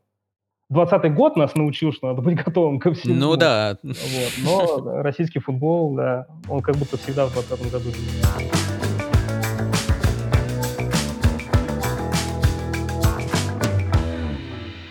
Илья, помимо уже ранее названных проблем, может быть, э, ты хотел бы отметить еще что-то, что ты считаешь в первую очередь должно быть изменено в рамках системы в целом или каких-то отдельных организаций? Например, сейчас в последние его дни перед записью подкаста, подкаста активно обсуждалось э, изменение формата РПЛ, изменение количества команд-участников и так далее. Что ты по этому поводу думаешь? Да, ну я сейчас постараюсь объяснить позицию. Я, во-первых, э, считаю и твердо в этом убежден, что не существует единственной проблемы, э, разобравшись с которой мы все исправим. Да, Это конечно. комплекс. Да? Мгм. И просто по отдельности лечить систему, ну, это косметический ремонт. Да? Мгм, мгм. То есть все изменения, все реформы работают комплексе, они между собой связаны, да, поскольку это живой организм, это система, да, там, как, как, как человеческий организм, да, мы мгм. застудили, там, п- промокли ноги, а на следующий день у нас горло болит, да, да, мы простыли. Ну, то есть, как бы, это не так. Конечно. Все не, не- не линейно все работает. Поэтому, если как-то пытаться обобщить, то я бы, наверное, сказал, в чем там проблема. Наверное, сло- единственное слово приходит на ум – это кадры. Мгм. Но это очень широкое понятие, и проблем очень много. Я абсолютно убежден, там, я веду, опять же, там повторимся уже, наверное, а, блог на Ютубе, который называется там Moneyball, а, канал о спорте ТВ, где я тоже рассказываю про футбольный бизнес. У меня там было видео, в котором я говорил о том, что, да, в принципе, ну, я не то чтобы сильно сторонник этого, да, ну, не сокращать надо, а расширить можно. Не то чтобы прям сильно нужно, я бы все оставил так, как есть сейчас, но можно и до 18 расширить по большому счету. И у этого тоже будут свои плюсы. Ну, просто поймите, ну, вы говорят, что это поднимет э, там... кон- Все изменит. Да, все изменится, там настанет большой интерес, поднимется. Ребята, те, кто сейчас смотрит э, Netflix, э, смотрит ТикТоки, э, смотрит шоу «Голос», э, смотрит «Дом-2», э, смотрит Порнхаб, не знаю, все что угодно, и вообще не интересуется футболом, которые про футбол слышали последний раз после видео Ну да. Дзюбы. Им вообще без разницы, сколько команд в премьер-лиге. 12, 14, 16. Они не заинтересуются. Те, кто уже футболом интересуются, может быть, может быть, а, ну, чуть поглубже будут им интересоваться, Ну да, смотреть там, оценят не или не 20 матчей оценят в сезоне, а изменения. 24 матча в сезоне, потому что больше крутых вывесок будет. Но это уже люди, которые футболом заинтересованы. Вот только, только этим э, шагом вы глобально не измените и не поднимете интерес к нашему футболу. Потому что этим людям, которым сейчас безразличен футбол, они Мгм. даже не узнают, что у нас чемпионат теперь в 12 клубов играется. Ну да, Понимаете? конечно, Это конечно. глобально это не изменит. Лимит. Давайте спорить о том, какой у нас лимит. Сколько мы уже формул этого лимита. Но у нас очень компромиссный лимит. Какое твое мнение э, на этот счет? Мое мнение заключается в том, что лимит вообще не может быть сформулирован в, в одной-двух строчках. Там должно быть вот там сформулирован лимит и под звездочкой еще 10 страниц. Мгм. Должно быть большое количество ограничений. Окей, 8 заявки, но у нас же компромиссный лимит. У нас э, там какая-то смесь э, спортивной составляющей и политической. Ну, то есть, как бы, ну, в целом 8, Ну да, да, конечно, да, но да. белорусам тоже можно, потому что они братья, да? Там казахам, по-моему, да, тоже можно. Бе- Беларусь, э, Казан, э, ой, э, Казахстан, Киргизстан и все. А, и Армения. ну вот, страны. да, то есть, ну, это же очень компромисс. То есть, ну, в целом-то 8, но как бы, ну, белорусам, армянам тоже можно, да? И они не считаются. Очень компромиссное какое-то решение, да? Ну, можно 8, то- там говорят «Зениту», например, там, не знаю, «Зениту» недостаточно. Ну, давайте, пускай это будет 8, ну, 8 плюс 2, где плюс 2 – это м, игроки Это до, «Зенит»? до 21 года, например. Ну, например. И тогда «Зенит» уже, ну, возможно, гипотетически, я сейчас не без претензий к «Зениту», но, например, если мы делаем 8 плюс 2, где плюс 2 – это, например, футболисты а, до 21 года, «Зенит» тогда привезет из Хорватии не Ловрана, который с ярмарки едет, которому уже 31, а, например, заглянет в Загребское «Динамо» и привезет Йошко Гвардиола, который один из там перспективнейших э, защитников. Ну, например. Ну, это же нормальная история, и который потом, а, через какое-то определенное количество лет, а, уедет, да, ну, он, он мол- молодой, ликвидный, да, и как бы и у нашего, нашего чемпионата будет уже статус, может быть, немножко другой. Пожалуйста, богатые клубы, если у вас такая возможность есть, везите звезд, но везите звезд не с ярмарки, а везите, пускай будет плюс два, но это будут молодые. Мгм, мгм. Чтобы, может быть, э, ну, вот такие ребята такого формата ехали, да, там не Ловрен, а Гвардиол, да, там не, там, не знаю, не Манджукич, которого хотели, да, там, а какой-нибудь там, не знаю, Мухаммед Дарами из Копенгагена. Ну, молодой, да, то есть молодой, ликвидный. Пускай будет 8 плюс 2, например. Ну, какая-то Ну, такая комбинированная я- я формула, понимаю, не да, очень, это ну, не примитивная, как сейчас. Мгм. Ну да, сейчас и мы сталкивались, и думаю, многие сталкивались, что, грубо говоря, все вакантные места заняты, и вот это молодого легионера под развитие Не уже даже привезешь. мысли нет привести. То есть э, даже об этом многие не думают. Ну, то есть нет возможности привести Да. молодого под развитие. Или в Штатах. Ну, я убежден, самая прогрессирующая лига сейчас – это МЛС. Там тоже есть как бы, ну, ограничения, есть потолок зарплат, окей. Но есть ведь исключения. Ты можешь заявить трех человек сверху потолка зарплат. Ну да, там можно обмениваться Да, возможностями или, например, ты там далее. можешь заявить, вот э, там есть эта схема, ты можешь заявить третьего игрока сверх потолка зарплат, но за это ты должен заплатить 150 тысяч, которые потом распределяются между командами, которые не заполнили третью строчку, ну, например. мгм. Ну, давайте сделаем, ну, 8 плюс 2, э, там, не знаю, за девятого легионера ничего, а за десятого легионера какая-то там сумма, которая будет поровну распределена между клубами, которые не заполнили десятую строчку. Ну, например. Ну, какая-то такая, такая схема, комбинированная с, с большим количеством условий и оговорок. Понимаете, если мы там посмотрим на Запад, да, где, ну, понятно, что спорт развит, там эти драфты, понимаете, Кевин Костнер снялся в фильме про драфт. Есть фильм «День драфта». У драфта столько правил, вот там просто, а это тоже связано там с лимитами совсем. Просто вот мгм. драфт как процесс настолько глубокий, что ему можно посвятить отдельный фильм с сюжетом, со сценаристами. В Голливуде он снимается. Нашему лимиту можно посвятить только очень э, Юмористическое пессим- шоу? пессимистичную короткометражку. А, или так? Да, про наш лимит, конечно, фильм не снимешь. Ну, только там, не знаю, трагедию какую-нибудь. Ну, я условно говорю, должно быть, он должен быть сложным, комбинированным, с большим количеством условий, оговорок и так Мгм, далее. мгм. Так, давай перейдем дальше хронологически. После э, юниора, после Анжи юниора профессионального футбольного клуба, всех стажировок, э, что было дальше? Что было дальше? А, Да, ну. Ну, поскольку, опять же, там сохранилось большое количество связей, общения с футболистами, с ребятами, как, ну, еще контактами, так скажем, конта- которые сохранились со времен, когда я был спортивным директором э, Анжи Юниора. Немножко я начал заниматься, так скажем, ну, назовем это помощью футболистам. Э, Вот. Там, Ну, Почему ты не скажешь агентская деятельность? Или это все-таки Ну, было к не, этому, не, не, знаешь, не- не- не полностью? к, к формулировкам у нас же регламент по работе с посредниками, эти экзамены, вот А. это все меняется постоянно. Кстати, буквально неделю назад был э, новый экзамен на новую, да, эту м, лицензию. Вот, поэтому, как бы, знаешь, чтобы там никто не мог придраться, стараюсь э, осторожнее здесь применять формулировки, там не называть ни агентом, ни посредником, хотя ну, кто-то, кто-то называет агентом. Ну, я повторюсь, во-первых, я м, именно в, конкретно в этой деятельности там птица совершенно невысокого полета.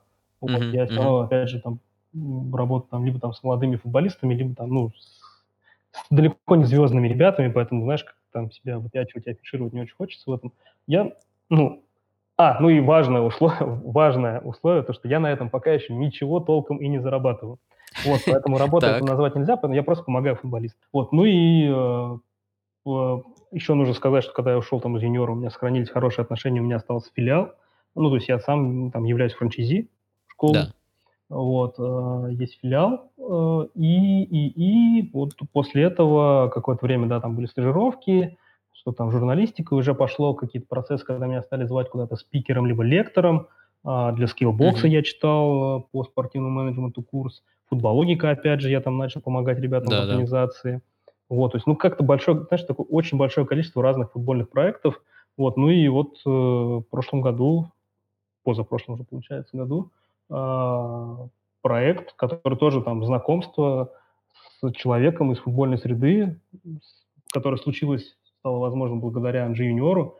Э, человек там какой-то запредельной порядочности э, и честности. Ну, как-то мы так тоже договорились и пришли к пониманию, что мы можем здесь поработать вместе, и появился проект Метафутбол, угу. вот, что ну, это? которым сейчас занимаюсь.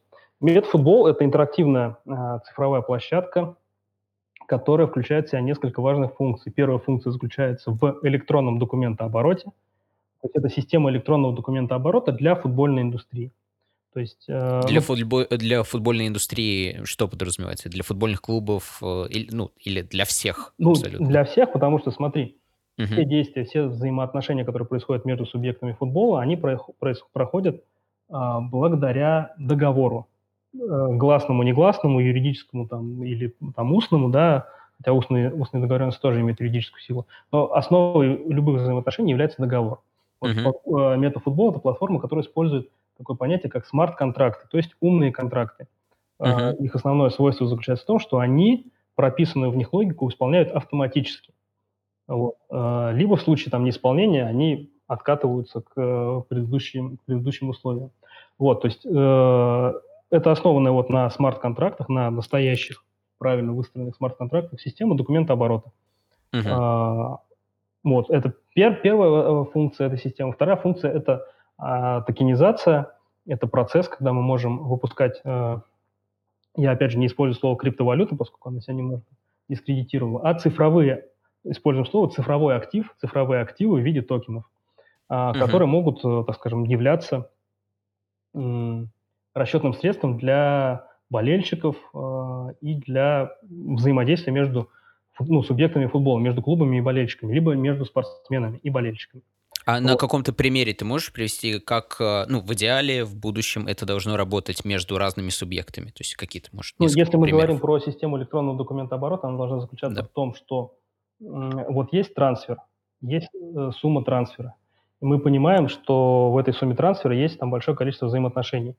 Клуб, покупатель, клуб, продавец, uh-huh. школы, которые воспитали футболиста, должны получить солидарные выплаты – а, предыдущий клуб, у которого заложена там какая-то сумма от последующей перепродажи, должен что-то получить. Uh-huh, Агент uh-huh. должен что-то получить э, согласно договору. Агент со стороны клуба, со стороны там, игрока, плюс еще какие-то посредники, у которых была авторизация. И вот этот большой-большой клубок взаимоотношений.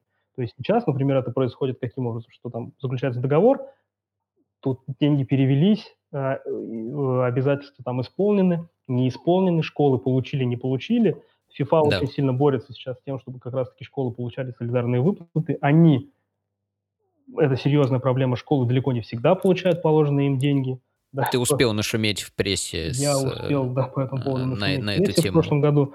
Но это проблема не только российская, а всего мира. Если бы это все э, происходило на платформе, да, то это все происходило бы за... Ну, то есть сейчас, чтобы они... Э, чтобы все обязательства всех сторон перед друг другом исполнились. Все вот, должны быть в курсе. Да, и все должно об, быть, об, и этот процесс право. занимает месяцы, а то и годы.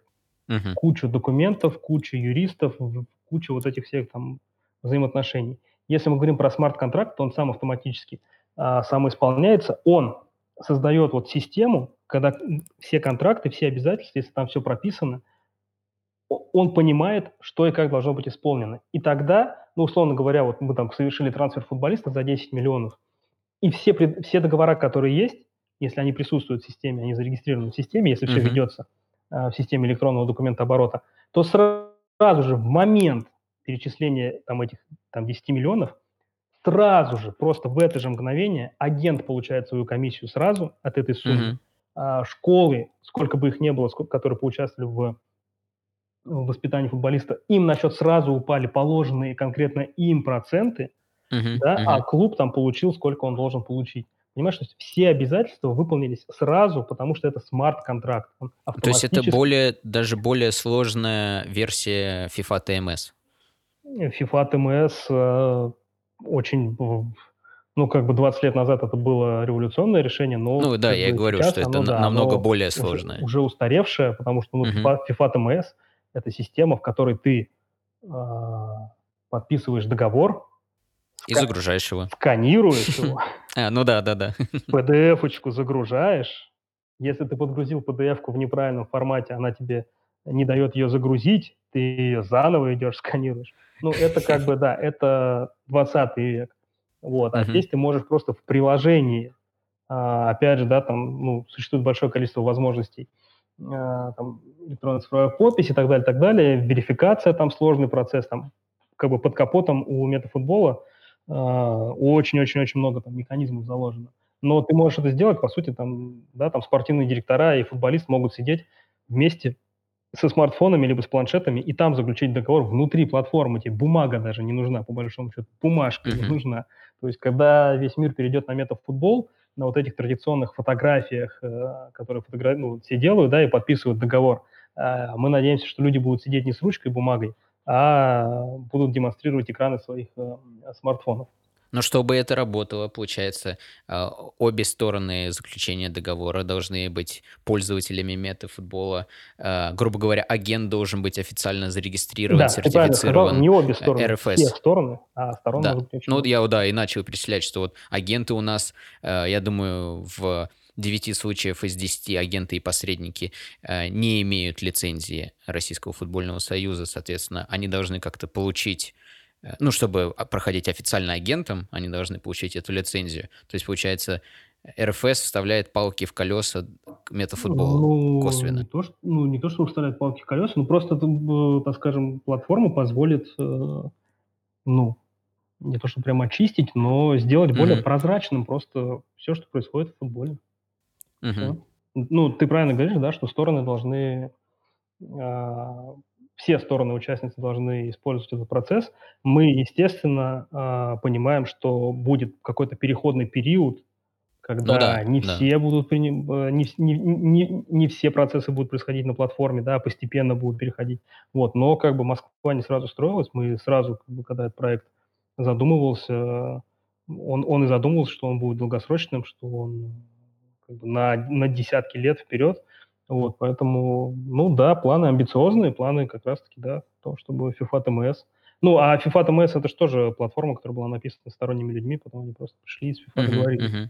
Вот, я думаю, что такой же процесс надеемся, что... Ну, то есть в дальнейших планах как раз-таки это взаимодействие, ну, может быть, с лигами, например, чтобы там вся лига, например, Лигами, с федерациями, с клубами uh-huh, uh-huh. и так далее.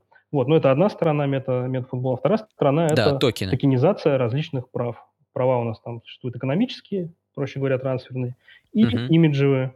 Вот, то есть суть заключается в том, что, по сути, клуб, который является обладателем трансферных прав на футболиста, может на ранних этапах э, токенизировать часть прав на него, и простые болельщики смогут приобрести цифровые активы, то есть токены, трансферные токены конкретного футболиста, тем самым став, ну, по сути, там, скажем, попросту говоря, акционером, да, или там держателем э, какой-то определенной части этого футболиста.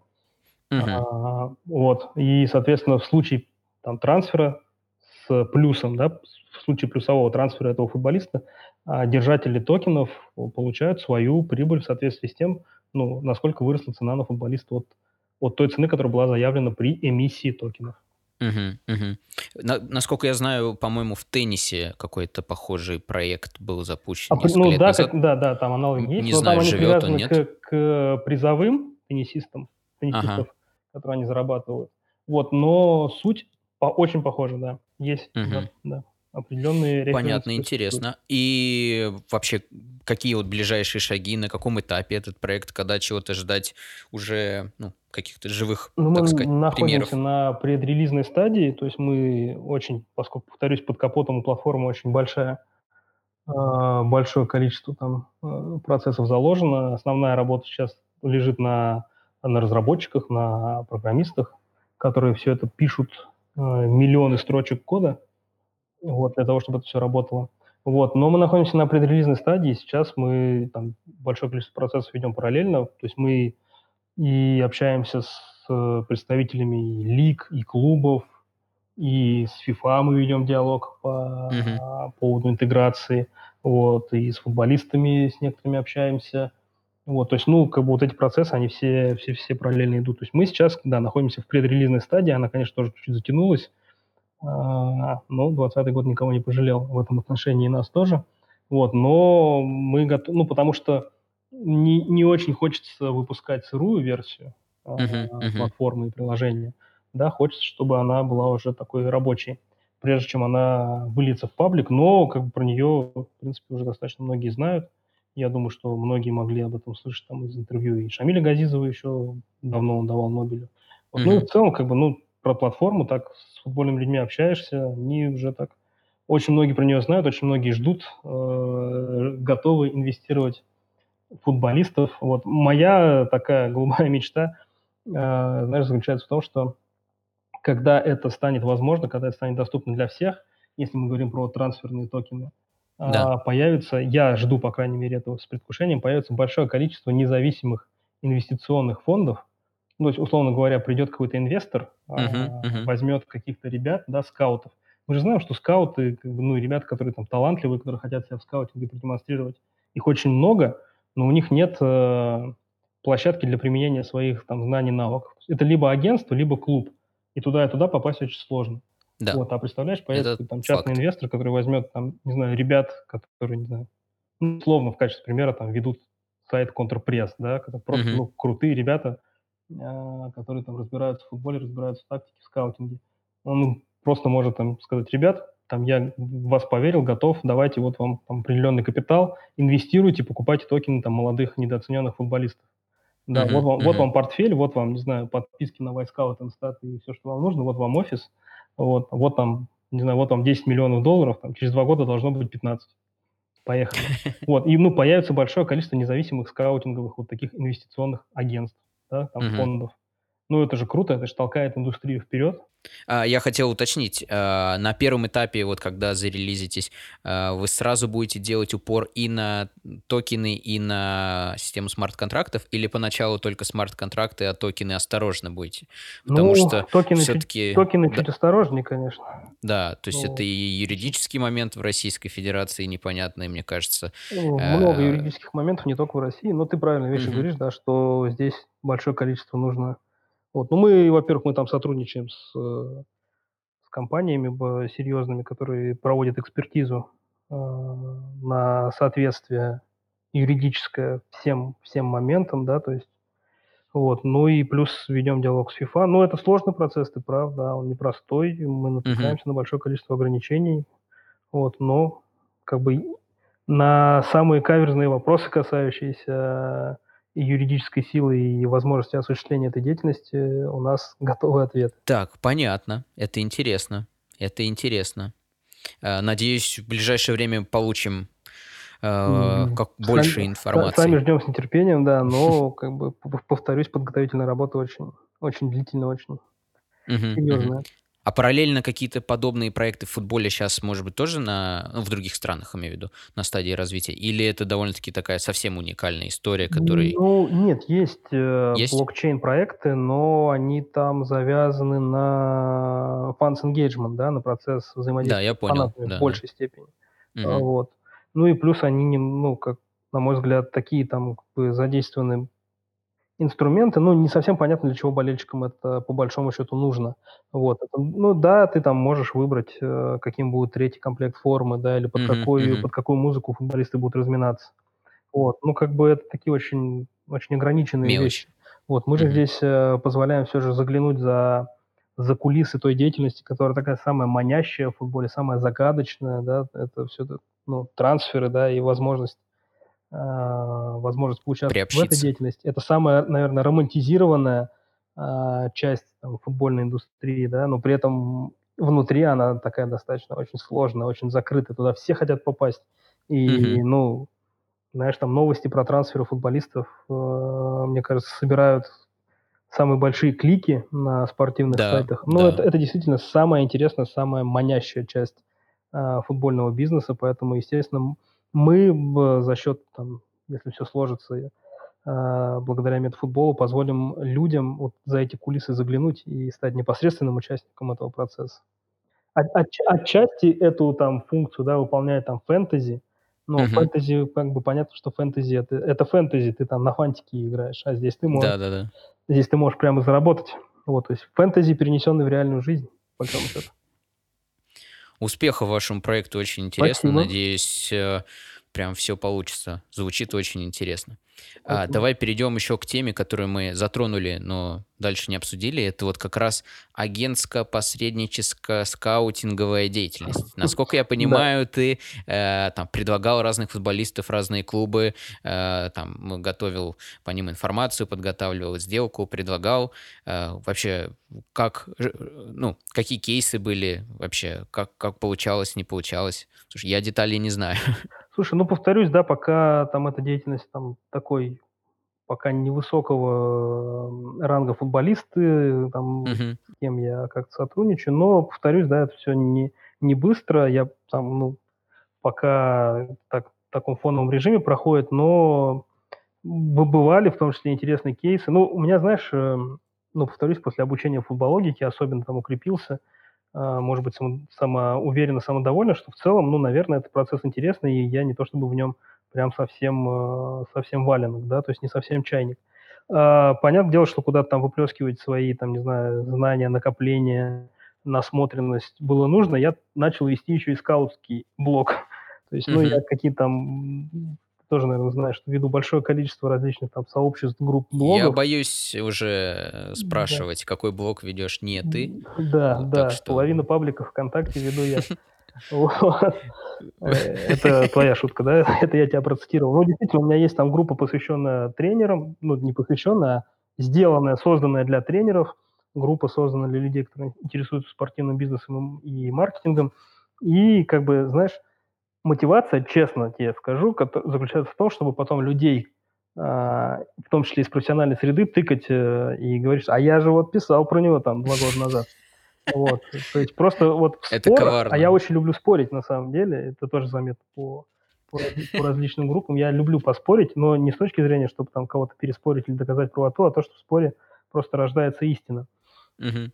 Вот, и да, я начал вести ска- скаутский блог, э, просто чтобы потом э, с интересом следить за судьбой футболистов, которые мне понравились, которые мне приглянулись, так скажем. Мгм, Вот. мгм.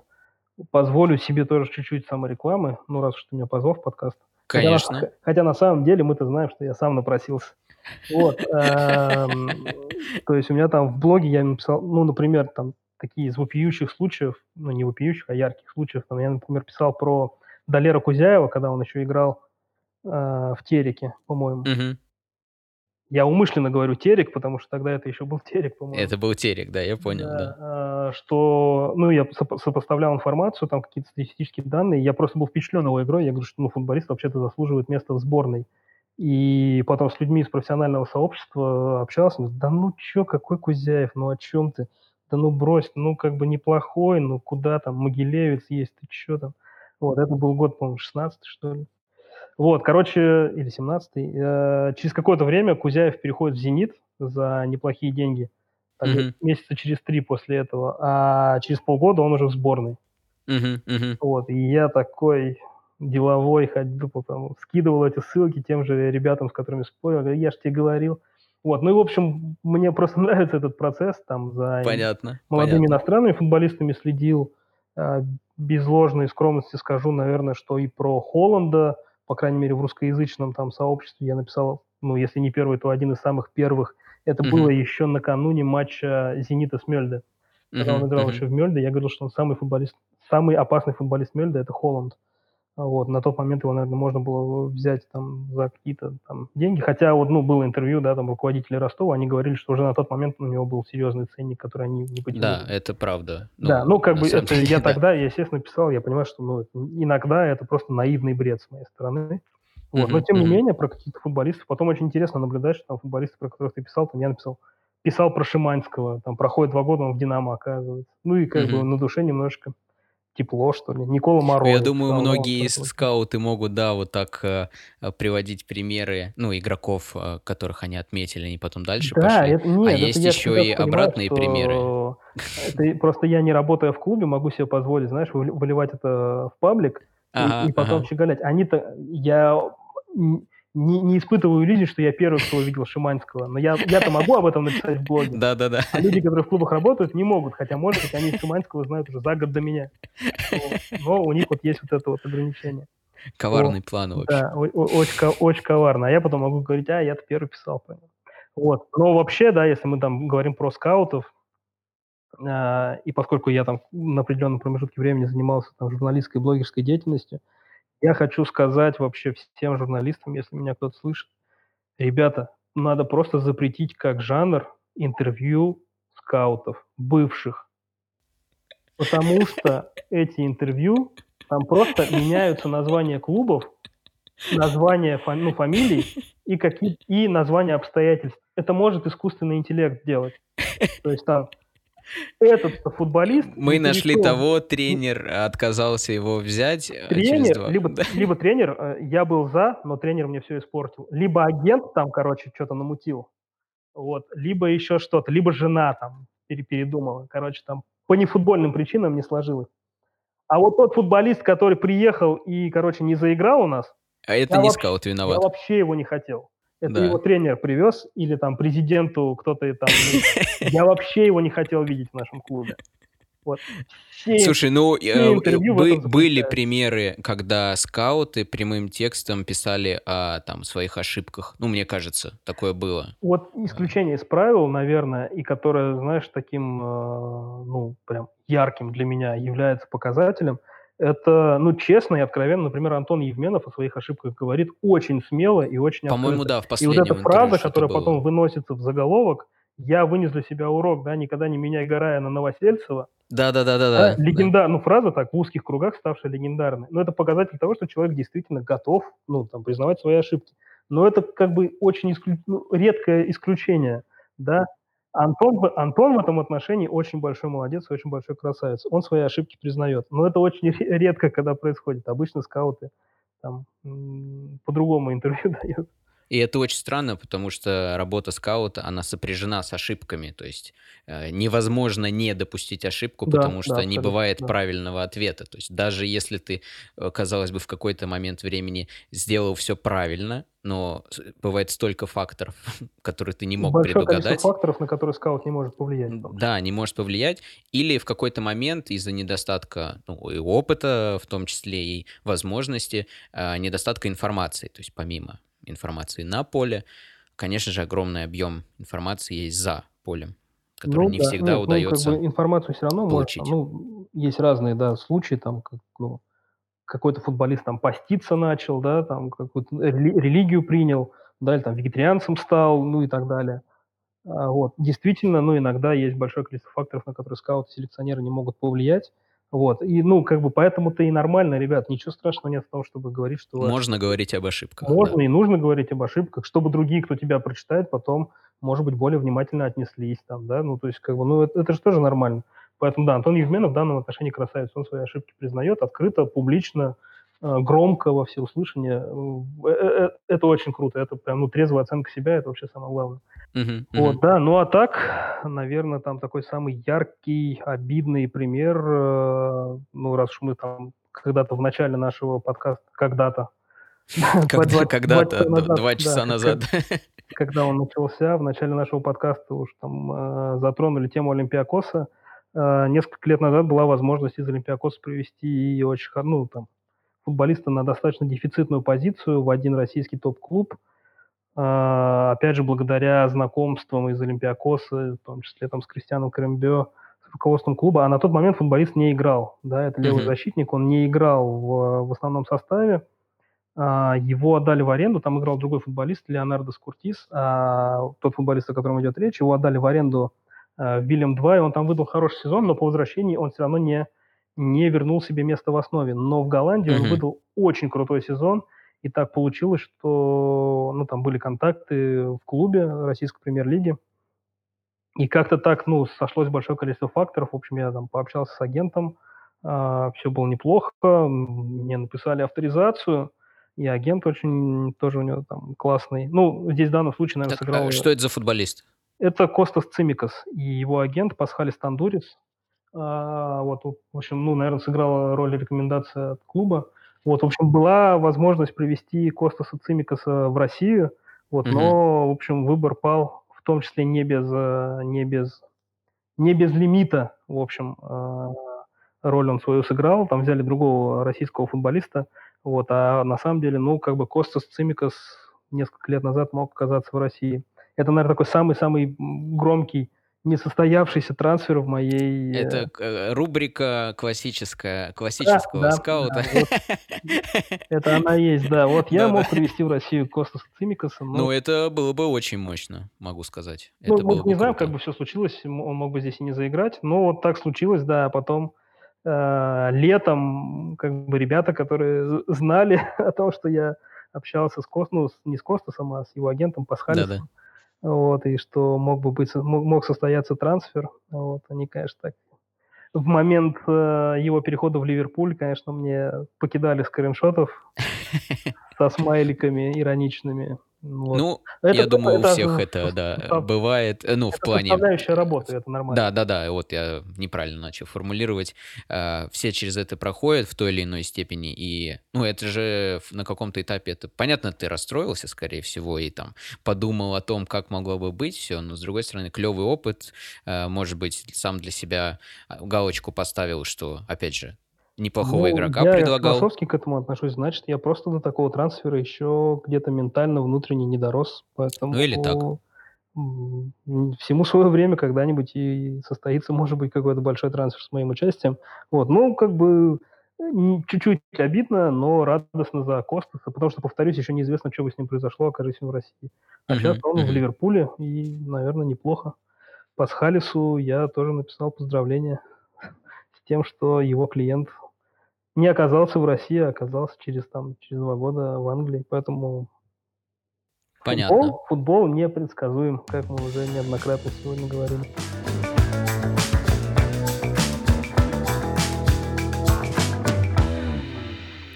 А какие у тебя планы на ближайшее будущее, может быть, долгосрочные планы? Эти все планы связаны только с метафутбол или еще параллельно какие-то, может быть, есть истории, которые хочет, хочешь воплотить в жизнь? Ну, да, я ну, повторюсь, да, метафутбол – это проект такой, который прям, ну, понятно, что он за- заложен на долгие годы вперед, поэтому ну, хочется здесь, чтобы все получилось у него, у проекта. Мгм. в первую очередь. Вот, очень много сил, времени, нет труда вложено. Я не про себя сейчас, да, а про других людей, Мгм. а, которые там это все сделали. Очень много туда вложено со стороны этих людей, поэтому очень хочется им помочь, чтобы это все реализовалось. Вот, ну и действительно связываю себя с метафутболом. Ну а так уж, если говорить про какие-то абстрактные цели, ну, мне, естественно, хочется ну, развивать э, как-то каким-либо образом развивать российский футбол. Я, если честно, как-то для себя такую формулу нашел, что, наверное, а, ну, первым шагом а, является, наверное, публичное оглашение этих проблем. Ну, то есть, если мы проблему Мгм. публично обозначаем, наверное, мы совершаем первый шаг к, к ее решению. И вот та история с Головиным, Э, я вот не хотел знаю, есть ли смысл сказать. ее там проговаривать. Наверняка многие знают. Я думаю, Я что думаю, у тебя аудитория все равно знают. профильная. Да. И они, наверное, так или иначе слышали про историю э, Головина. Если нет, то ну, могут очень быстро на, нагуглить, введя Илья Штемблов, там Калтан, М, и, и- мгм. Илья Штемблов и Головин.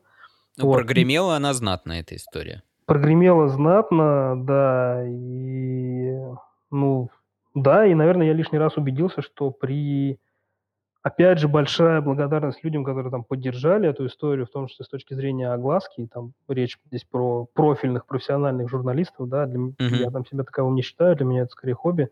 Но вот э, большая благодарность там Артему Локалову, Сергею Егорову, он же футбольный биги, которые э, ну, раскрутили тему. Большая благодарность там Владу Воронину со sports.ru за то, что там предоставили возможность мне осветить эту проблему на главной странице сайта. Ну, просто Мгм. дали, дали ход этому делу.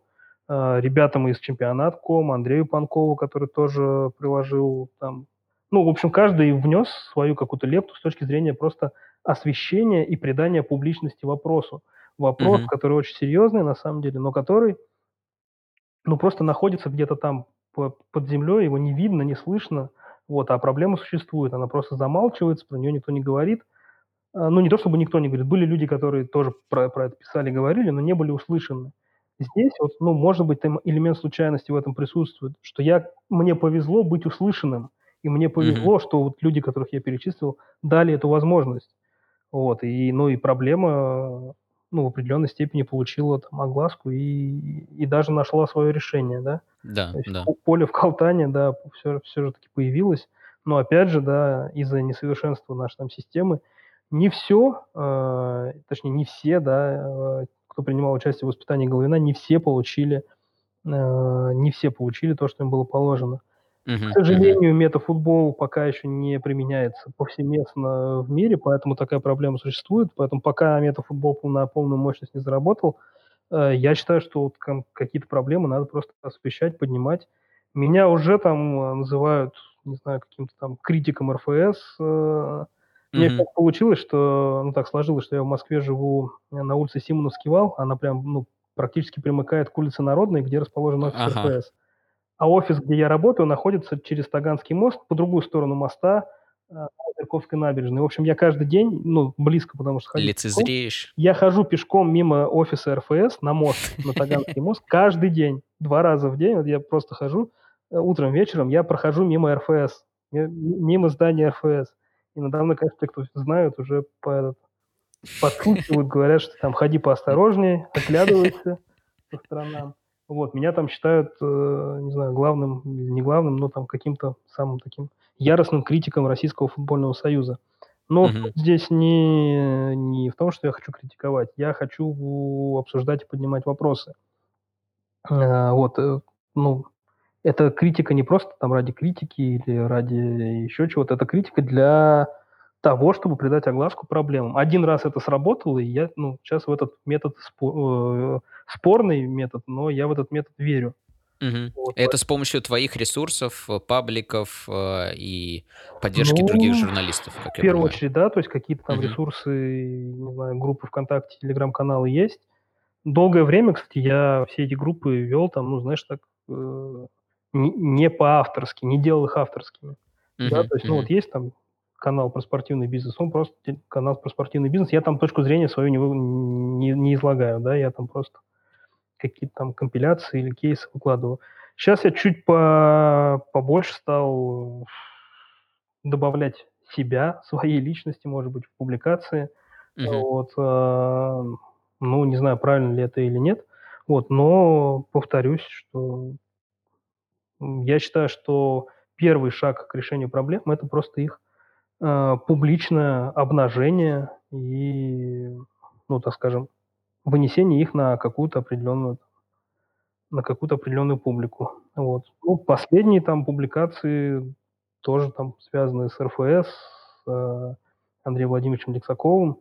Да, нормально тоже разлетелось. Да, да, я опять же, и мне это позволило потом уже после нее состоялось там определенное количество разговоров, и я понял, что не во всем в этой публикации я был прав, просто по Например? по незнанию. Ну, например, внутри РФС, оказывается, структура гораздо более сложная, чем я предполагал и чем все предпо ну, некоторые, может быть, вообще этим не интересуются. Вот, но там, оказывается, есть несколько департаментов, и которые там выполняют разные разную деятельность, ведут разные функции, выполняют. Вот, то есть там помимо спортивного отдела есть еще и технический, э, департамент. Мгм. Вот. И при этом очень сложно понять вот какие-то, вещи, какие-то, Зоны ну, там ответственности? Да-да-да, э, то есть на первый взгляд, там происходящее вроде бы как является ответственностью спортивного департамента, а на самом деле в этом принимал участие технический департамент. Мгм. Вот. А, ну и я, в том числе по незнанию, открыто об этом говорю, да, совершил ошибку, приписывая эту ошибку э, спортивному департаменту. Но это не перечеркивает э, всего остального, то есть где-то там один абзац я бы, конечно, изменил сейчас, да, Да, да, я э, понял. в материале, но это не, не отменяет э, других вещей, которые там перечислены, например. Вот, поэтому да, но вот как бы в том числе и таким способом, через эту публичность, э, даже я каким-то образом узнаю вещи, которые там раньше не знал. У меня такой анонс, не знаю, Да, угроза. давай. Э, есть еще несколько, там уже написанных материалов, я их просто там добиваю в них фактуру и кейсы, примеры, а, связанные с работой РФС, с вещами, которые мне категорически не нравятся. И которые я хочу, чтобы о них говорили публично, чтобы эта проблема решалась. Не только я Интересно. этого хочу, но как бы другие люди тоже. Есть люди, есть э, телеграм-каналы определенные, да, в принципе, можно даже догадаться, которые тоже освещают проблемы, делают это гораздо чаще, там, не знаю, подробнее, чем я. Мгм, Вот, мгм. поэтому, ну, как бы, ну, у каждого, ка- каждый по-своему эти вопросы решает. Вот, ну, и как бы есть еще несколько, как минимум два материала, которые написаны, которые будут посвящены проблемам РФС, поэтому в ближайшее время мы еще несколько острых проблем поднимем. Интересно. Ждем.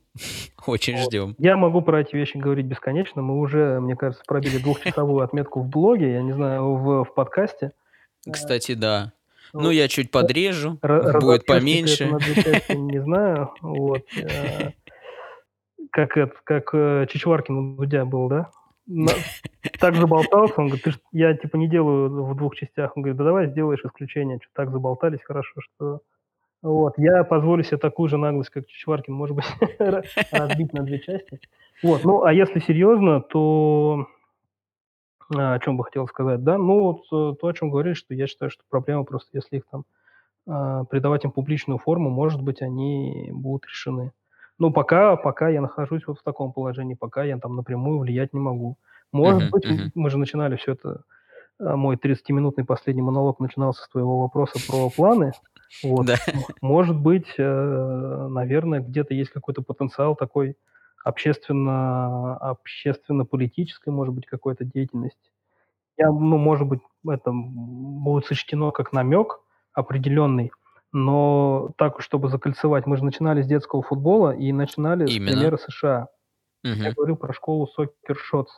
Так Да. вот, в Америке произошло на определенном этапе м, такая история, что местная федерация футбола, да, американская, она, понимая, что она там не занимается вот этим там дошкольным сегментом, да, детьми с 3 до 7 лет, но Мгм. при этом видя, какие масштабы, каких масштабов достиг Soccer Shots, они не стали ставить там а, палки в колеса, они не стали как-то там их а, кошмарить какими-то лицензированиями, а там Мгм, вообще мгм. давайте вас лицензируем, что это вы тут деятельность ведете в футболе, вообще-то футбол в этой стране это мы, да?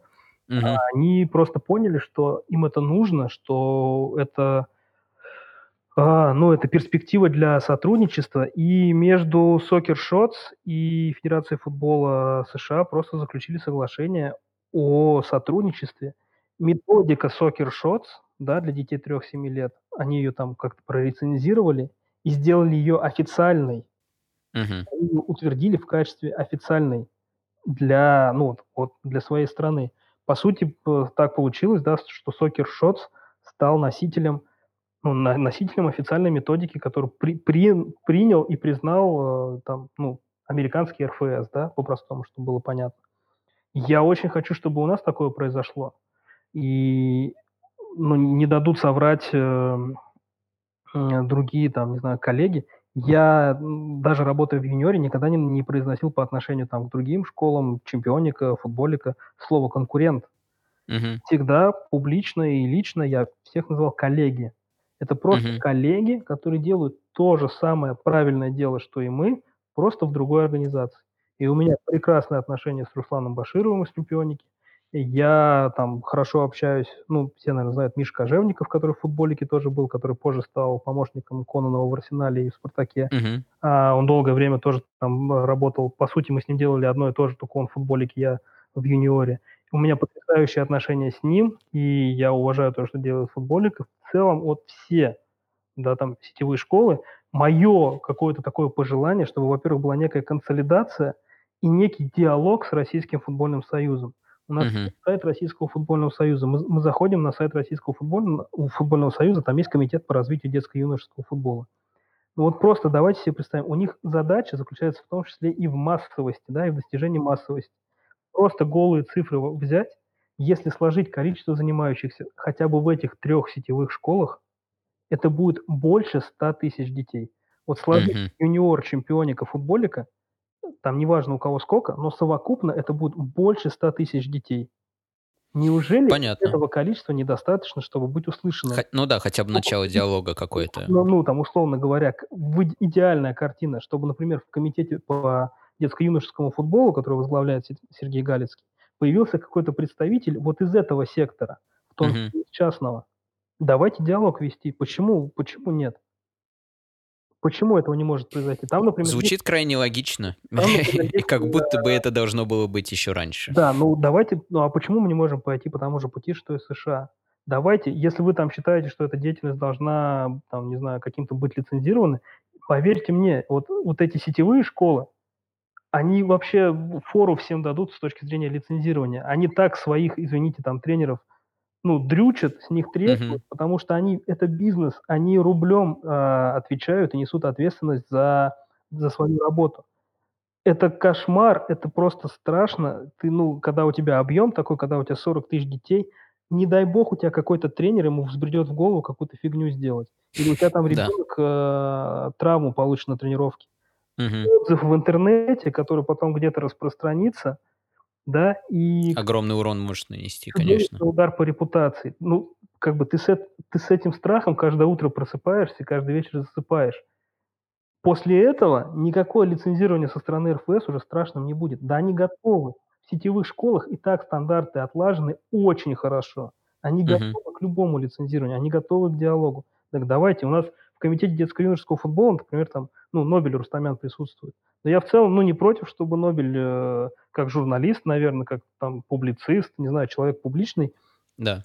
э, присутствовал в комитете. Ну, в комитете должны разные люди присутствовать, разно, разнополярных опытов и, может быть, даже мнений. Мгм, Вот. Ну, бы, ну, ну, я пока не знаю, там, в чем там заключается деятельность э, комитета по детско-юношескому футболу, как, ну, там, пос- поскольку все за закрытыми дверьми происходит. Но как бы частный сектор там сейчас никак не присутствует. Частный сектор живет своей собственной жизнью. А повторюсь, ну, В том числе, то есть это как-то с самоорганизу то есть как бы по сути вот эту индустрию, да, детского, дошкольного, да, частного футбола, она как-то с нуля просто самоорганизовалась, да. Мгм, мгм. По сути, ну, как-то она вот с официальными лицами, с официальными институтами не очень-то диалог выстроен, хотя все готовы. Вот. И опять же, ну давайте называть, вот, э, называть вещи там своими именами. Мы же живем в эпоху, там, не знаю, рекламных рассылок, CRM-системы и бигдаты и так далее, и так далее. Я Мгм. в 2010 году жил в Штатах и получил тренерскую лицензию. У меня, ну, американскую, начальную, Е, э, для работы с детьми. Просто, ну, я жил в Штатах и, ну, понятно, я не мог не учиться, правильно? Я же, у меня постоянно происходит. Вот, я, я получил лицензию. У меня вот почта, на которую там материалы приходили, у меня есть э, личный кабинет на э, личный кабинет на сайте Американской Федерации футбола, электронный и так далее. Вот уже даже, это был десятый год, то есть уже почти 11 лет прошло, мне до сих пор на эту почту там приходят уведомления о новых курсах, каждый Мгм. месяц мне приходит ньюслеттер, а, такие-то курсы, такие-то вебинары у нас будут, такие-то, такие-то вещи, такие-то мероприятия, здесь вы можете то сделать, здесь вы можете это сделать. И там просто огромнейшее количество мероприятий. Когда матч сборной США по футболу, мне приходит уведомление, купите билеты здесь, то-то, то-то, то-то, то-то, то-то, то-то. Когда у них новая коллекция формы, новый мерч вышел, мне приходит уведомление. То-то, то-то, то-то. Ну, Мгм. 100 тысяч, э, просто вот, ну, сумму, ну, количество представляем, да, 100 тысяч детей занимаются футболом вот в трех только сетевых школах. Да. То зайдите в коммерческий департамент, они хотят расширить свою базу. Разве это не является там эффективным, в том числе и маркетинговым каким-то инструментом? Мгм, Это же мгм. ваша аудитория. То есть это семейная аудитория, это люди, которые не безразличны к футболу, Это люди, которые, ну, платят за то, чтобы их ребенок занимался футболом, значит, они, ну, в какой-то степени платежеспособны, да, то есть, ну, они Мгм. не на последние ребенка на секцию водят. То есть, ну, это же ваши болельщики. Они же Ну да. должны быть у вас на матчах, смотреть ваши трансляции, покупать ваш э, мерч нашей сборной. Они должны болеть, вы должны находиться с ними в контакте. То есть даже с точки зрения того, чтобы просто вот, ну, как-то базы соединить, да, и просто чтобы вот эта вот база, а он, ну, по крайней мере, у юниора, и, насколько я знаю, у других там школ, там огромные базы данных есть. Мгм, И эти мгм. базы данных нужны РФСу больше. Ну, Ну да. Здесь э, простора для сотрудничества, просто садиться за стол переговоров, обсуждать, делать, работать, там ну, столько всего можно сделать. Вот, но пока, пока как-то вот так, пока Нобель присутствует в комитете по развитию детского юношеского футбола, а люди, которые там совокупно обеспечили э, занятия детей, там 100 тысяч детей футболом, они там не присутствуют. Я, я, не за Звучит странно. я не за то, чтобы Нобеля выгнать, а то сейчас могу. Я за то, чтобы в комитете присутствовали разные э, люди, в том числе, в первую очередь, представители частного частного сектора. Потому что нужен диалог, нужно договариваться. Уже если там пять лет назад на нас смотрели как на выскочек и так далее, чем вы тут занимаетесь, ну, какие-то Мгм. школы появились, то сейчас, ну уж извините, уже большие клубы начали заниматься а, этим сектором, да, свои франшизы запускать, там не только Спартак, там Динамо, да, там другие еще тоже а, Мгм, задумываются, да, то есть, ну, как бы уже все поняли, что это является абсолютно нормальным, а, правильным и нужным явлением, да, то есть, ну, Если уже даже клубы большие поняли, что надо договариваться, и есть где посотрудничать, то я думаю, что РФСу и лигам, и Российскому футбольному союзу уже давным-давно, да- давным-давно пора тоже обратить сюда свои взоры и реально садиться за стол переговоров и думать, как бы нам сделать наш футбол еще лучше. Я надеюсь, в обозримом будущем получится этой цели до- достигнуть Такой у меня политический совместно. Пол- политический манифест какой-то у меня получился. Но я говорю, вот начиная с того вопроса, который ты задал, о планах, мо- Да-да-да. может быть, где-то где-то куда-то там в общественно-политическую деятельность меня занесет, Мгм. потому что, как ты видишь, какое-то какое зерно такое есть. Мысли есть, желание есть, ну, Энергия пока что, я еще не слишком стар, тоже есть, поэтому не слишком. не, не, не знаю, сколько, сколько времени мне отведено, сколько у меня сил останется, поэтому пока я еще э, Футбол их слишком быстро отнимает. Футбол отнимает, да. Волосы сидеют, э, здоровье тоже там чуть-чуть, чуть-чуть потихонечку. Да, футбол- это непростая сфера. Вот, поэтому пока энергия есть, пока я еще, видишь, бурлю, э, фонтанирую, вулканирую идеями и энергией, надо воспользоваться, а то не- неизвестно надолго ли это. Спасибо тебе большое, что согласился принять участие. Удачи тебе во всех твоих планах и с метафутбол, и с э, общественно-политическими уже, скажем так, и любыми другими. В общем, спасибо, что пришел, спасибо, что записался. Всего доброго. Да, Алексей, спасибо, что позвал. Спасибо слушателям, которые вытерпели этот э, двухчасовой, наверное, рекордный в истории твоего подкаста на подкаст. Вот, да. Ну, надеемся, что это было с моей стороны не слишком, не слишком бесполезно для слушателей. Надеюсь, им понравится. Было интересно, скоро по продолжительности выпусков догоним Капучино Катынача, Вадим Лукомский. Берегись. Доктор Лукомский, Доктор. пациент по- Да-да-да. Все, спасибо всем, всего доброго. Пока.